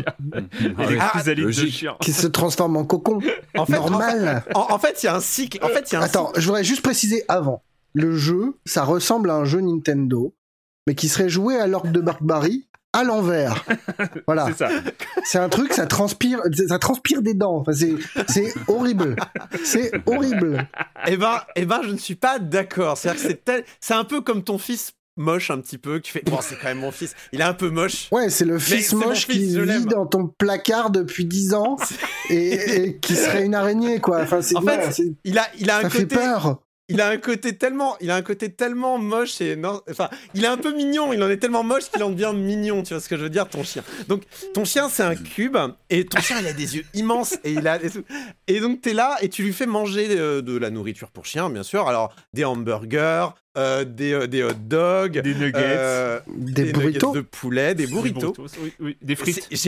J'ai pris des photos. Avouez quand même, j'ai réussi à, à, à, à, designer un chien plus petit qu'un burrito et c'était un peu ma fierté. et donc du coup, ce chien, et c'est là que vous allez comprendre vers où on se dirige et pourquoi mes, mes compères sont un petit peu dégoûtés par ce jeu, vous développez la flore intestinale de votre chien. C'est-à-dire que mm. vous avez vous avez un petit, une petite loupe avec tout le, micro, euh, le microbiote de votre chien euh, qui se développe. Oh, petite loupe, petite loupe, elle est quasiment aussi grosse que l'image de ton chien quand même. Hein. C'est vrai, c'est vrai, mais en même c'est au moins aussi important puisque quand ton chien en effet change de stade, donc il passe d'enfant à adolescent, adolescent à jeune adulte, jeune adulte à adulte, il va, mon cher Marius, dans un cocon. Dans une chrysalide. Il s'accroche au plafond. il s'accroche au plafond comme le premier papillon, la première chenille venue. Voilà. Donc ensuite, voilà, t'attends que ton chien il est, fini, il est fini de cuire euh, dans son cocon. Tu appuies sur ouvrir le cocon. ça fait un bruit affreux. Ça fait un bruit affreux et le chien tombe du cocon. Mais c'est la nature. C'est la nature. Et après, il peut bouffer son cocon. Après, il peut bouffer son cocon. Ce qui va. C'est T'es pas obligé, moi je les nettoie. Mais après, si vous les nettoyez pas, c'est votre problème. Et j'ai envie de vous dire, c'est comme le caca, parce que ces chiens, ils font caca partout et ils peuvent le manger, le caca. Et oui, il y a chi dans le chien. Ah oui, bah bien sûr. Bref, euh, le microbiote en fait va, va avoir une influence sur l'évolution de votre chien. Donc par exemple, il y a certaines euh, bactéries qui vont lui faire les pattes plus longues, ou le museau plus long, ou les yeux plus petits, ou, euh, ou lui faire avoir une queue plus grande aussi. Mhm. Et en fait, on va pouvoir designer ces chiens en leur faisant manger les bonnes choses, en leur faisant euh, et en les croisant aussi. En les croisant, c'est-à-dire qu'on va vous donner un œuf. Euh, l'œuf va être fécondé par deux chiens et en fait vous allez mélanger un petit peu avec un robot chien géant qui va les éclater l'un contre l'autre euh, en faisant des petits cœurs. Exactement. Voilà. ça, c'est vraiment magnifique. Oui. et du coup, du coup, ensuite, vous allez les, croiser. Et en fait, on est dans une simulation. On peut les croiser à répétition pour avoir ce qu'on veut obtenir. Ainsi, j'ai pu avoir des tout petits chiens. Ou alors un chien très long. Et j'ai réussi à faire un chien qui n'est plus trop debout, par contre, parce qu'il avait des pattes trop fines. Mais bref, ça, c'est un autre problème. Hein. Si vos chiens tiennent pas debout, c'est un peu de votre faute finalement. Parce qu'en plus, ces chiens ont une, euh, au niveau de, ils sont pas animés en fait, ils ont une animation un peu procédurale. Du coup, bah, s'ils sont pas bien membrés entre guillemets, s'ils ont pas les bonnes pattes aux bons endroits, ils peuvent en avoir plus que quatre eh ben, euh, ils tombent par terre et ils ont du mal à marcher, ce genre de choses. Donc il faut quand même, euh, c'est à vous de voir ce que vous voulez faire avec vos chiens après. Hein. Sachant que le jeu a un côté très organique et parce que c'est dégueulasse comme le dit euh, Marius, mais aussi parce que vous pouvez prendre votre chien, il y, a un, moteur physique, votre chien, vous pouvez le trimballer partout, vous pouvez lui amener le jeter à l'autre bout de la pièce. C'est très bon, on débloque évidemment plein de jouets. On débloque plein de jouets, on débloque d'autres salles avec des tuyaux. Vos chiens sont aspirés par les tuyaux comme des, euh, comme des euh, messages dans des capsules pneumatiques. Là, ça fait chpoum, ça part d'un côté, ça, part, ça rentre d'un côté, ça part de l'autre. Et euh, le but, évidemment, bah, c'est de s'occuper de ses chiens, de s'occuper de son élevage. Et le jeu est plutôt riche. Enfin, le jeu, mhm. il est euh, plein d'options. Euh, c'est pas un jeu. Alors, c'est un jeu, on peut le critiquer. Vous allez le faire, je pense, avec une joie non, euh, non. même pas, même, pas. mais non. C'est, on peut pas. C'est une proposition un peu spéciale. voilà, je... Est-ce que est-ce que c'est pas un peu le Dark Souls du, du Sim Dogs hein? Ah non, mais attends, mais moi, cet l'œil du chien là, je pense que Dark Souls est à l'intérieur de l'œil. tu vois, ou que tu peux créer Marguerite à la, Margit à la fin, tu vois. Ah ouais. Ouais, ouais, ouais. ouais, Godric, c'est plutôt du Godric que du Margit, d'accord, d'ailleurs. Hein, mais, genre, c'est extrêmement angoissant. C'est une esthétique, c'est une esthétique euh, que je vais appeler cripignon. Cripignon, ah c'est-à-dire c'est creepy et mignon. Mais je vous jure qu'il y a plein de gens qui trouvent ça mignon. Enfin, allez voir les reviews Steam. Euh, et moi d'ailleurs, euh, prenez. Enfin, moi je les trouve plutôt mignons ces chiens, même s'ils sont un peu moches. Je suis d'accord, ils sont moches, mais un peu mignons. C'est même pas moche. C'est pas le problème du moche, c'est le problème du du, du, chelou. Ouais. ouais, ils sont chelous, mais je crois que c'est un ça bien plus perturbant qu'un film de David Lynch, quoi, tu vois. Mais vraiment. Mais en même temps, tu sens aussi dans la musique qui est choisie avec les petits poètes-poètes, les petits synthés, les petits machins. Euh, eh bien la musique, ouais. C'est ouais, tout est designé pour ça, quoi. Au-delà de la découverte euh, un peu, un peu stupéfiante et un peu euh, qui te laisse dans un état un peu subjugué, un peu dégoûté, un peu, euh, un, peu interrogatif et tout ça. Le, le problème, et je pense que c'est là où Marius et moi et, Patrick, on n'a on a, on a pas été, on n'a pas eu très cette, gêné. cette bascule. très gêné, moi. Cette bascule que tu as eu, Corentin, c'est à partir de quand est-ce qu'on considère que qu'on va passer du temps là-dessus, quoi? Quel choix de vie. à, partir, à, partir, à partir de quand tu considères que tu passes du temps sur un Animal Crossing? À partir de quand tu considères que tu passes du temps sur n'importe quel jeu bac à sable en fait? Oui, c'est mais ça, c'est une question voilà, c'est, c'est, ce bac à sable là. C'est, un bac à sable ah, où les, les, chiens, euh, tu croises des chiens dans des œufs euh, qui après grandissent dans des chrysalides, euh, dans un moteur physique totalement approximatif et dans un décor de, de Moi, je... très, très chelou. Alors, attendez, attendez, attendez attendez, par contre, tu dis Moi, je juge pas. Hein. Franchement, je juge pas. Je, je, pense, je vois tout ça comme un grand test psy. Ouais. c'est un test de Rorschach. C'est un Rorschach, quoi. c'est, voilà, c'est, chelou. tu adhères, tu adhères pas. C'est un fétichisme que je connaissais pas, euh, que j'ai découvert un peu comme ça. Alors, il faut expliquer comment ça se passe. On, on, se parle avant l'émission, et puis là, c'est vrai qu'il y a une sorte de lobby quand même de Corentin qui dit bon, bah, voilà, il faut vraiment l'essayer. Il y a eu un lobby, je vais pas vous donner tous les détails, mais il a quand même mis une certaine pression pour qu'on y aille. Et moi, j'étais un peu gêné, quoi. J'avais un peu l'impression d'arriver chez Corentin en lançant le jeu, quoi. J'étais un peu chez lui, avec la petite musique. Ah, c'est tu pousses la porte, t'as Corentin en, bah, latex avec des chiens et qui te dit viens ah, jouer avec nous, viens jouer avec nous. Non, mais c'est un, un, ovni, moi. Et on juge pas. J'étais un peu gêné. Je juge pas et je suis ouvert d'esprit. Encore une fois, moi, je suis très ouvert d'esprit. Chacun a son truc et son. Voilà, bon, bah, c'est c'est une expérience quoi enfin. On a on a on a on a on a quand même un truc un peu dans l'esprit de euh, qu'on pourrait avoir dans un catamaran euh, dans ce genre de chat. Et, mm. et, et, et, d'un seul coup là bah, c'est un américain c'est pas un japonais qui le fait. Donc d'un seul coup monsieur doit avoir euh, doit avoir les pieds sur terre. Ben non on peut aussi être fou en étant américain. Non mais c'est vrai est-ce que c'est plus bizarre que Watam? Non, pas, pas Watam, Watam, pareil, t'as des gens qui se mangent entre eux hein, dans Watam. Ouais, ouais, ouais, c'est un peu l'esprit. Enfin, on retrouve l'esprit Katamari, Watam euh, et, euh, et tous ces jeux un peu étranges. Euh, est-ce qu'il y a des carlins au moins? Est-ce qu'il y a des carlins? Il n'y a même pas de carlins dedans. Bah, je pense que tu arrives à les faire. Tu, ah, faut, faut, bosser, faut, faut bosser. Ouais, faut bosser, ouais. Faut bosser un peu. tu peux avoir... Il est possible de créer des chiens à six pattes avec deux ailes, hein. c'est possible. Ça ne correspond pas au carlin. Non, qui correspond pas au carlin. Une, une, variété de carlin. qui est peut-être un boss d'Elden Ring. Moi, je, je, jure, je suis trop fier. Je l'ai appelé Monsieur Petit. Monsieur Petit, c'est un petit chien pas plus gros qu'un burrito. J'étais trop fier de moi. Franchement, c'est. Bah, disons-le, tu nous as partagé des, des captures d'écran avant, avant l'émission. Moi, moi, ça ah. commence à me, à me, voilà, me peser, quoi, ce jeu. C'est vrai que. J'avoue que. Bon, allez, tu vois. Non, je veux pas qu'il fasse des cauchemars. Je veux pas qu'il fasse des cauchemars. Bah non, non. Ah, j'adore la musique. C'est vrai que la musique est chouette. Vraiment, la musique est vraiment chouette. Mais après, le, tout, le, tout le jeu est quand même bien fini. C'est pas un mm. problème mm, de finition. C'est un jeu qui est spécial. la physique et tout est drôle. Euh, de toute façon, façon, vous allez voir la gueule du jeu. C'est comme pour Kirby, vous allez savoir si c'est pour vous ou pas. Il hein. y a pas de. ah, je pense que, ça, tu, tu peux le sais vendre tes chiens en NFT en pay to earn. Euh, Alors justement, il n'y a pas tout ça. Et rien que pour ça, ce jeu-là est meilleur que toutes les saloperies en NFT que vous aurez euh, qui, peuvent arriver. voilà, ça c'est un vrai jeu de gauche, un vrai jeu de gauche. Ah bah ça oui, hein, mon petit. ah bah oui, ah bah oui. bon à part le génisme, hein, c'est pas. Non, mais euh, ouais.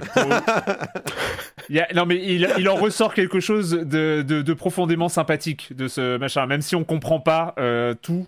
c'est voilà, il y a, y a une Mais ils sorte souffrent, de hein, il y bonne a des humeur. certains, ils euh, souffrent, hein, ceux qui sont mal fichus avec euh, une patte qui est plus grande que l'autre. Enfin, il y a une sorte de. Alors, je sais pas s'il y a une volonté de, de, je sais pas, de parler de l'élevage intensif ou j'en sais rien, mais il y a des images un peu, un peu bizarres de, de bestioles qu'on.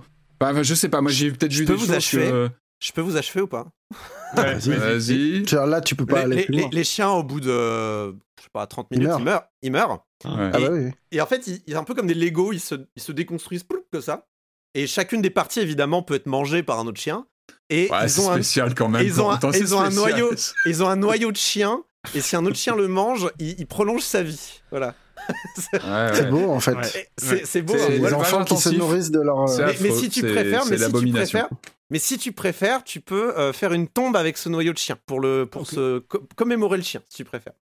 et ben, je pense que tu rajoutes des dents. euh, Enfin, tu, tu files ça à deux modeurs. Tu peux faire le jeu d'horreur ultime. Enfin, Oui. vraiment un truc absolument Ouais. horrible.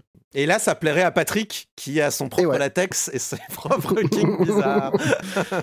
Ah, mais que j'assume totalement, hein, chacun c'est. Euh, chers amis, euh, ça s'appelle Wobble Dogs, c'est 20 euros Ouais. euh, Et on n'en sort pas indemne. et on n'en sort pas indemne. Euh, Bah, il y voilà. a lui et Elden Ring, ouais, effectivement. Des, Par une des expériences. coordination. Est-ce qu'on peut, qu'on peut pas imaginer un crossover euh, Mémoire Blue et Wobble Dog hein? Oh, c'est vilain. Où tu noies les chiens.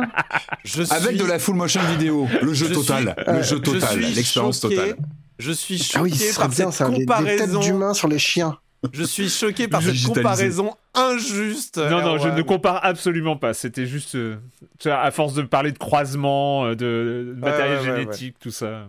Et Mercus Au moins, il y a pas de mourir, métaphore. qu'il est empoisonné, il faut aller très vite, tu vois, dans le jeu en même temps. Tu vois, t'as une Au- tension comme ça. Au moins, il n'y a pas de métaphore chelou dans Wobble Dog, ça c'est vrai. C'est vrai. Ou alors elle est bien Bien cachée. que Ou alors on a, ou alors on n'a pas envie de la connaître. par en fait. des pas photos de tes proches. Tout le jeu est une métaphore pour moi. Bon allez chers amis, il va falloir terminer cette émission, c'en est fini euh, cette semaine avec les jeux vidéo et pour terminer la question rituelle à laquelle vous n'allez pas échapper et quand vous ne jouez pas vous faites quoi? Évidemment je ne vous le dirai pas trop euh, mais euh, assez rapidement. Euh, Patrick Ouais, euh, Netflix, une série qui s'appelle Drôle, euh, c'est en 6 épisodes, c'est pas très long, 45 minutes par épisode. Euh, c'est réalisé par euh, la créatrice de 10%, Fanny Herrero, et ça suit un groupe de, de comment dire d'acteurs de stand-up dans Paris, et j'ai trouvé ça très très bien, très attachant, très bon casting d'acteurs. Je pense qu'il y a des il y a des gens qui vont vraiment en sortir. Je pense notamment au rôle principal de euh, Younes Boussif qui joue euh, Nézir, qui est vraiment attachant, qui est chouette. Et je trouve qu'il y a, Qui il y a fait du une rap dimension. dans la vraie vie. Et ben, mais il est- il est- je trouve très, je trouve qu'il perce l'écran, mais il est pas le seul. Vraiment, le casting est très très bien. Euh, en plus, ça se passe pas loin de chez moi, vers le Palais des Glaces. C'est drôle d'avoir toujours cette euh, résonance entre le, le décor qu'on connaît bien et encore une fois, vraiment très attachant cette série. C'est drôle et en même temps, euh, c'est vibrant. Donc, allez voir, drôle sur Netflix. Voilà, ça fait pas mal parler depuis euh, depuis quelques semaines. Tout à fait. Je Faut que recommande. Je regarde ça, c'est dans ma liste. Euh, Corentin Euh, bah, j'ai fini plein de trucs euh, que j'avais déjà parlé ici. Donc, euh, Ranking of Kings, c'est toujours aussi bien. Euh, bon, je vous recommande sur Crunchyroll. C'est du, c'est du shonen euh, sensible. Voilà, euh, c'est, on n'est pas, dans la virilité. On est. Est-ce qu'il y a un chien? Non, il n'y a pas de chien. Non, il y a pire. Oh, tu verras. Euh, mais on est vraiment dans. je, on je n'est te- pas je dans- te vois plus pareil, Corentin, maintenant. J'avoue que j'ai plus le même on est- regard on- sur toi. On est on n'est pas dans la dans la vie on n'est pas dans un virilisme on est au contraire dans, les, les gens pleurent dans, ce dans ce dans ce truc là j'ai fini DuckTales enfin parce qu'il manquait la saison 3 sur euh, Disney euh, et ça y est il y était j'ai pu finir ça y est j'ai pouvoir me désabonner de Disney et c'est trop bien DuckTales vraiment à regarder avec les enfants à regarder tout seul en étant adulte c'est formidable. Mais je suis surtout allé voir Media Crash. Donc c'est le film de, de Mediapart sur euh, la concentration des médias donc par Valentine Auberti et Luc Herman c'est pas mal, c'est pas mal. Bon, c'est vrai qu'on en ressort euh, avec le sentiment d'avoir vu un peu un, un best-of des, des affaires hein, qui ont entaché euh, les médias depuis 10 ans.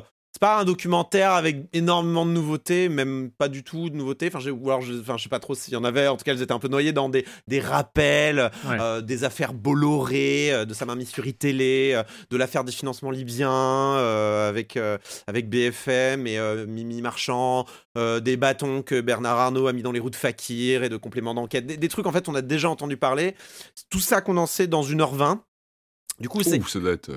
Non, mais du, du ouais, coup, c'est. ouais. ça, j'ai toujours eu le sentiment de pas aller vraiment en profondeur dans Hmm. ces dossiers-là, mais, mais c'est pas mal à mettre peut-être devant quelqu'un qui connaît rien du tout de ces affaires-là. qui se quoi. dit- Voilà, c'est un bon. En fait, c'est une bonne, c'est une bonne fiche Bristol qui, qui mm. rappelle que les médias sont concentrés, qu'il y a des influences sur les médias en France, et, euh, et peut-être à mettre devant des gens qui sont moins sensibilisés à ces sujets-là. Ça, peut être une bonne idée, je pense. Mm-hmm. Mais c'est vrai que si vous avez déjà suivi toutes les affaires, bah on n'apprend pas à tant de choses que ça, quoi. Donc c'est un peu dommage. Après, c'est bien raconté, c'est bien réalisé, c'est Mediapart, c'est assez à soutenir.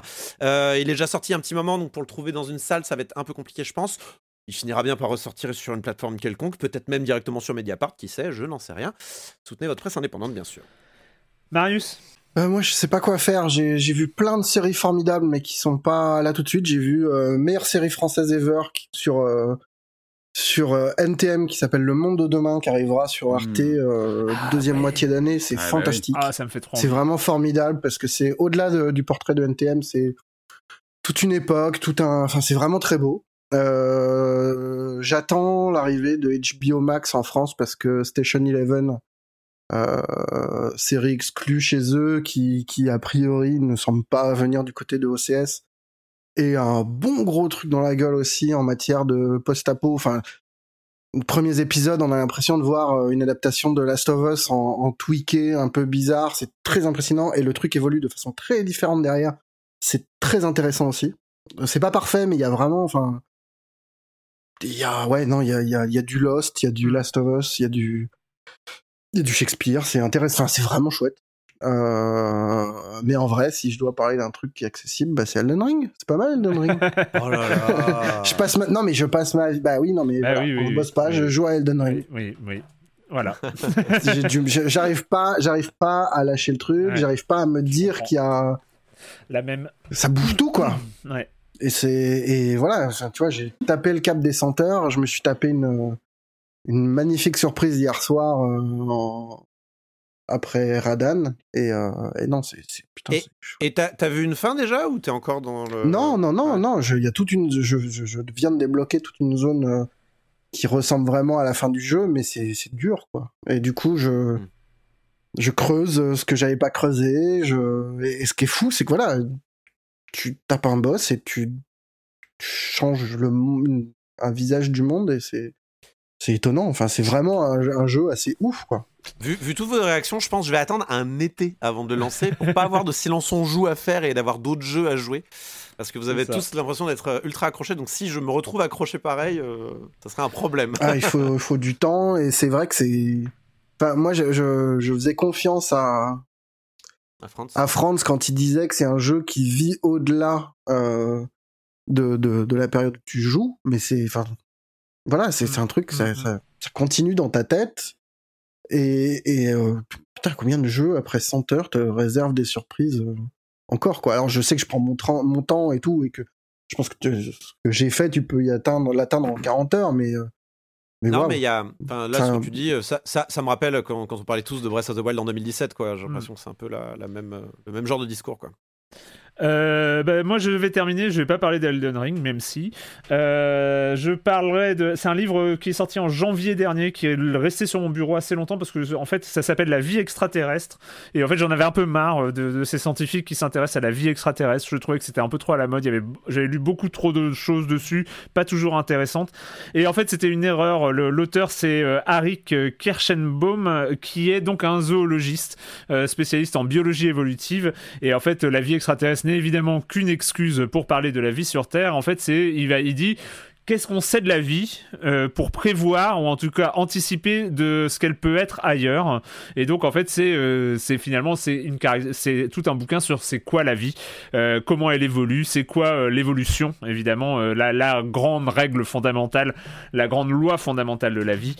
Donc c'est c'est vraiment un truc sur l'évolution sur comment ça marche l'évolution. Et c'est un sujet absolument dingo. J'ai pas fini encore. Je vais finir ça dans les dans les jours qui viennent. Mais euh, c'est vraiment très très bien écrit. Euh, c'est assez rigolo. Je trouve que c'est un peu survendu en tant que vie extraterrestre, euh, mais ça reste le fil rouge de son bouquin et ça passe plutôt bien parce qu'il il, dit bien que de toute façon, même si ça existe et ça existe probablement ailleurs, mais on ne communiquera sans doute jamais avec eux. Mais voilà, à quoi ça peut ressembler la vie ailleurs en fonction de ce qu'on sait de la vie elle-même, en gros. Ah, Wobble Dogs, je crois qu'on avait euh, éclairci la. C'est ça. Ça ressemble à Wobble Dogs. C'est ça. Il parle de Wobble Dogs. Est-ce qu'il a un chapitre sur Wobble Dogs dans le, dans le livre ou Non. pas Et Ah. c'est chez Flammarion, voilà. Euh, bah, c'est fini. Euh, cette semaine, forcément, on a fait un peu long, mais il y avait 5 jeux au programme. Ça Et va, je trouve. Ouais, pour ouais, une émission, ça va, pour une ça émission va. de 5 jeux, c'est pas beaucoup plus long. Ouais, que ça va, ça va, ça, ça règle. Euh, et bah écoutez, euh, bah encore une fois, merci à tous les trois. Et puis, euh, bah, comme d'habitude, on se retrouve la semaine prochaine pour parler de jeux vidéo sur libération.fr et sur les internets. Ciao Ouf, ouf. Tchuss.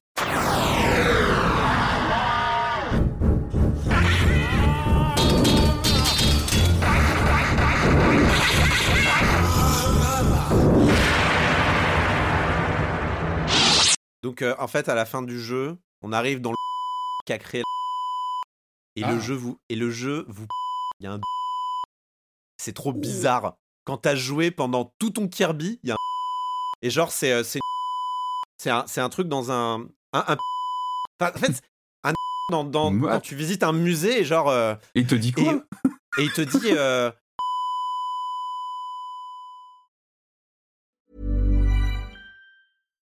When you make decisions for your company, you look for the no brainers. And if you have a lot of mailing to do, stamps.com is the ultimate no brainer. It streamlines your processes to make your business more efficient, which makes you less busy.